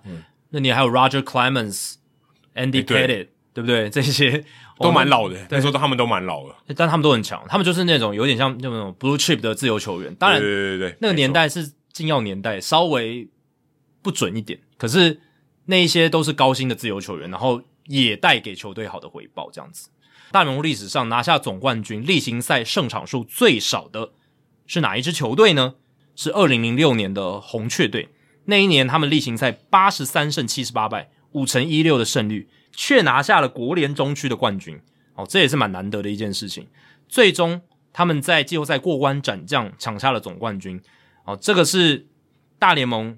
世界大赛冠军史上胜利例行赛胜利最最少的一个球队，这样子。嗯，那红雀队那一年其实，在例行赛的时候，整个过程并没有像账面上看起来那么糟，只是他们在球季例行赛尾声的时候一度七连败，差一点连分区的这个领先都丢掉，最后是非常惊险的哦，以一场半的胜差。八十三胜七十八败，领先太空人拿下了国联中区的这个冠军。所以那一年红雀队呃当然是有像 Scott Rowland 啦、Jim Edmonds、Albert Pujols，但那一年他们的投手并不强。不过嘿，最后、呃他们是拿下了世界大赛冠军，先在分区系列赛三比一击败了我们刚刚提到的圣地亚哥教士、嗯 Bochy 带教士的最后一年。然后呢，到国联冠军系列赛四胜三败击败那一年其实很强的大都会，诶，大都会那个时候有 David Wright 有 Beltran，其实也很拼，还有 Delgado，那时候 Del- David Wright 刚开始吧，哎、对，就是他巅峰的时候，就是年轻巅嗯刚峰的开，始吧，一前面两三年吧，对，但是已经很强了，对他已经超强已经了，很强对对对，已经是他巅峰的年份了。然后还有像 Delgado，然后那个时候我记得还有 Pedro Martinez 嘛，还有 Pedro，对不对？嗯，零六年，对，嗯因为他零五年到大都会嘛，对吧、啊所以那个时候大都会是真的，嗯，蛮强的一支球队。还有我记得还有 Billy Wagner，对不对？好像有，对，Billy Wagner，因为他生涯前期在太空人，后来到大都会这样子，对吧、所以哦，那个时候他们是被红雀队打败了，然后呢，到世界大赛，诶，就是 Justin Verlander 有参与的那一届，二零零六年，老虎对上红雀，最后红雀四胜一败，击败了老虎，拿下世界大赛冠军。那一年老虎队投手就是大宕机啊，就是发生了非常多失误。他们那一年老虎队投手在五场的世界大赛，场场都有发生失误， 最后是让红雀队拿下他们队史自一九八二年以来的首座冠军。这个是大联盟历史上胜场数在例行赛最少，然后最后拿下总冠军的球队。那费城人如果今年夺冠，我八十七胜其实真的很接近了、嗯，真的很接近。那历史上拿下联盟冠军，然后例行赛胜场数最少的是一九七三年大都会，他们那年例行赛只有八十二胜，几乎快没有五成了，五成零九的胜率，但最后拿下了国联冠军呃二。零二零年如果太空人打进去，他也低于五成、欸，哦，那那更那更对不夸对？张，对啊、但虽然这是一个畸形的赛季，是，但如果是例行赛胜率不到五成，然后拿下冠军，那真的蛮扯。有啊，二零二年统一师，哦，对对对对对对对对，这中华职棒对，对，也是很神奇。我想在世界上其他联盟应该也是很神奇的事情，大联盟还没发生过。对对，那在我觉得一九七三年那个大都会真的是蛮特别的，他们那一年东区就是国联东区真的蛮鸟的，大都会八十二胜七十九败就是拿下了国联东区的这个冠军啦，就是分区冠军这样子。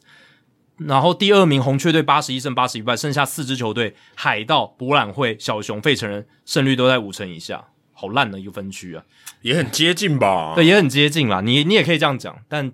不知道就是最如果以比赛来讲，应该是很接近，应该蛮精彩的、啊。只是所以嗯只是胜率都很低而已，但这种比较球接近。这种球队到季后赛通常会被另一个分区的冠军碾哦，嗯对不对？嗯但是其实大都会那一年还在国联冠军系列赛三胜两败打败了红人，只是到世界大赛的时候三胜四败输给了运动家哦，所以那个时候运动家是三连霸期间啦，所以那是嗯运动家真的超强的。那今年的费城人例行赛的胜场数比他们的世界大赛的对手太空人少了足足十九场诶、欸因为太空人一百零六胜嘛，然后费城人是八十七胜，嗯，那大联盟季后系列赛史上呢，出现黑马球队胜出的时候，最大的例行赛胜场数的落差是一九零六年的白袜跟小熊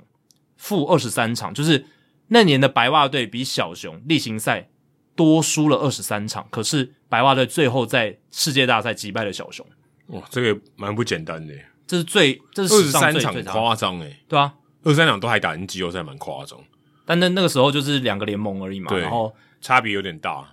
你例行赛联盟战绩最好，你就直接进世界大对赛。对对，对，那白袜跟小熊在例行赛差那么多，但是最后白袜是击败了小熊，这样可能因为白袜当时的联盟比较强，对，美国联盟比较强，应该是这样，有可能，对，有可因能。为他才然后会，输那么多啊。然后国联那一边，小熊那一边可能就是战力比较不均衡，对啊然后小熊都压着别人打，应该是这样，不然没有道理，不差这二十三场有点差太多。对，而且那个时候也是光绪熊、欸，诶、那个时候就清朝的时候，嗯还对 然后呃，费城人今年是少十九场，其实也蛮多的啊。那今年其实有另外一个例子，就是教士队的下课上嘛，在国联分区系列赛，他们在例行赛比道奇队少了二十二场的胜场，可是教士队最后翻盘击败了道奇，哦，这个是史上第二强的黑马，你可以说是史上第二出乎意料的黑马这样子。第二大爆冷，啊第二大爆冷，对，第三大爆冷，二零零一年美联冠军系列赛，那年水手就一百一十六胜嘛，对，一百一十六胜，然后洋基队，哎、其实九十五胜也不错了吧？嗯，也也很好了。可是他们比水手硬是少了二十一场的胜场，但是最后洋基队击败了水手。所以如果今年费城人能够以黑马之姿淘汰太空人拿下冠军的话，他们就会在史上排名是第四大爆冷，十九场的差距，嗯这很不容易如。果他们打道奇，那更夸张。哇，如果打道奇的话，今年道奇一百一十一嘛，对啊，那这样差多少？二十24啊就哎，超过了啊，就第就一名史上记录对了啊，。因为教师打道奇，不是费城人打道奇。如果是费城人打道奇，就超过，就直接超车，对，如果是费城人直接在第一名的，在这个国联冠军系列赛打道奇，然后就就可以，对啊，蛮夸张的啊，就是差距就是这么大。 对，如果能对到道奇，然后真的翻盘的话，那就是史上的记录。但、嗯呃，很可惜没有对到。不过，诶，史上第四大的爆冷的机会，看费城人这一次能不能把握住。但老实讲啦，呃，下一集我们录的时候，世界大赛还没有结束哦，才可能才打了两场之类的。啊，对对对，对才打两张但我个人先说，我自己还是比较看好太空人哦，就啊，是他无脑猜测，当然太无脑猜测无对比较强啊，就比较强。这真的。但我道奇跟教师的系列赛不是也这样吗？对啊，就无脑猜测，你已经猜猜太空人啊。可是如果今天，对啊，费城队还是绝对有机会赢的。就是看，我觉得还是看先发投手表现啦，Wheeler 跟 Nola 能不能正常发挥。嗯，如果他们两个稍微有失水准的话，那以太空人他们牛棚的深度，我觉得是占尽优势我的。我反而觉得要看那四个打线，那四个棒次能不能打出来。有没有把太空人先发因为如投手果真的打爆要讲嗯，他们如果在最高档或者相对高档一点的话，有可能他们的进攻是比太空人还好的。哦，那这有可能对对对，其实太空人打线没有很深呐、对他们就是靠那四五四到五个搭子，其实他们的后段棒是蛮烂的。对，但是他们如果打起来也是很厉害，只是说他们平均起来，我觉得还是比费城人好一点。平均起来，就是他们如果每一个都摊开来看，每一个都在水准都是平均值的话，我觉得太空人稍微好一点。可是费城人队如果打起来的话，他们可以超过太空人。我觉得费城人打线不会输太空人，但因为太空人的投手强度太强，反而超过了他那个整就整体的战力还是超过了费对城，人，费城人的牛棚先发相较起来都没有太空人好。对吧、先发的深度就差很多了嘛，太空人可以用的嗯四五对个啊，对吧、然后那个不能用的还可以是很好的，路易斯中继啊，你要他中继后援、中继或先发都可以、欸，他可以中继好多局啊让让你一个、欸，呃真的真的让你，因为他对啊，我我排五个，五个先发我都还有，我都还有剩，对啊，我们节目一开始的时候提到，美联签表这边是一片大家如大预期，然后国联这边是一片混乱。那现在混乱对上秩序，对上预期，那这样打起来会是怎么样？哦，真的是值得大家好好期待。那大家收听完我们这一集节目之后，也可以来好好的享受这一届的世界大赛。好，以上就是《h i t o 大联盟》第两百九十二集的内容啦。如果大家喜欢我们节目的话，请记得千万不要推荐给你的朋友，因为这样子做的话，你很快就会变成朋友里面最懂大联盟的那个人啦。你的朋友没有听到《h i t o 大联盟》大联盟的知识，就会越来越跟不上你。假如你有任何棒球相关的问题，我们的听众信箱也欢迎你随时来信。你可以在我们的节目叙述还有我们官网找到我们的听众信箱。那也别忘记到 Apple Podcast 还有 Spotify 给我们五星的评价，还有留言回馈，让我们可以做得更好，也让那些还没有听过《h i d o 大联盟》的朋友可以更快速的认识我们。然后，如果你写的不错的话，我们也会在节目开头中念出来，分享给大家哦。好，今天的节目就到这里，谢谢大家，拜拜。拜拜。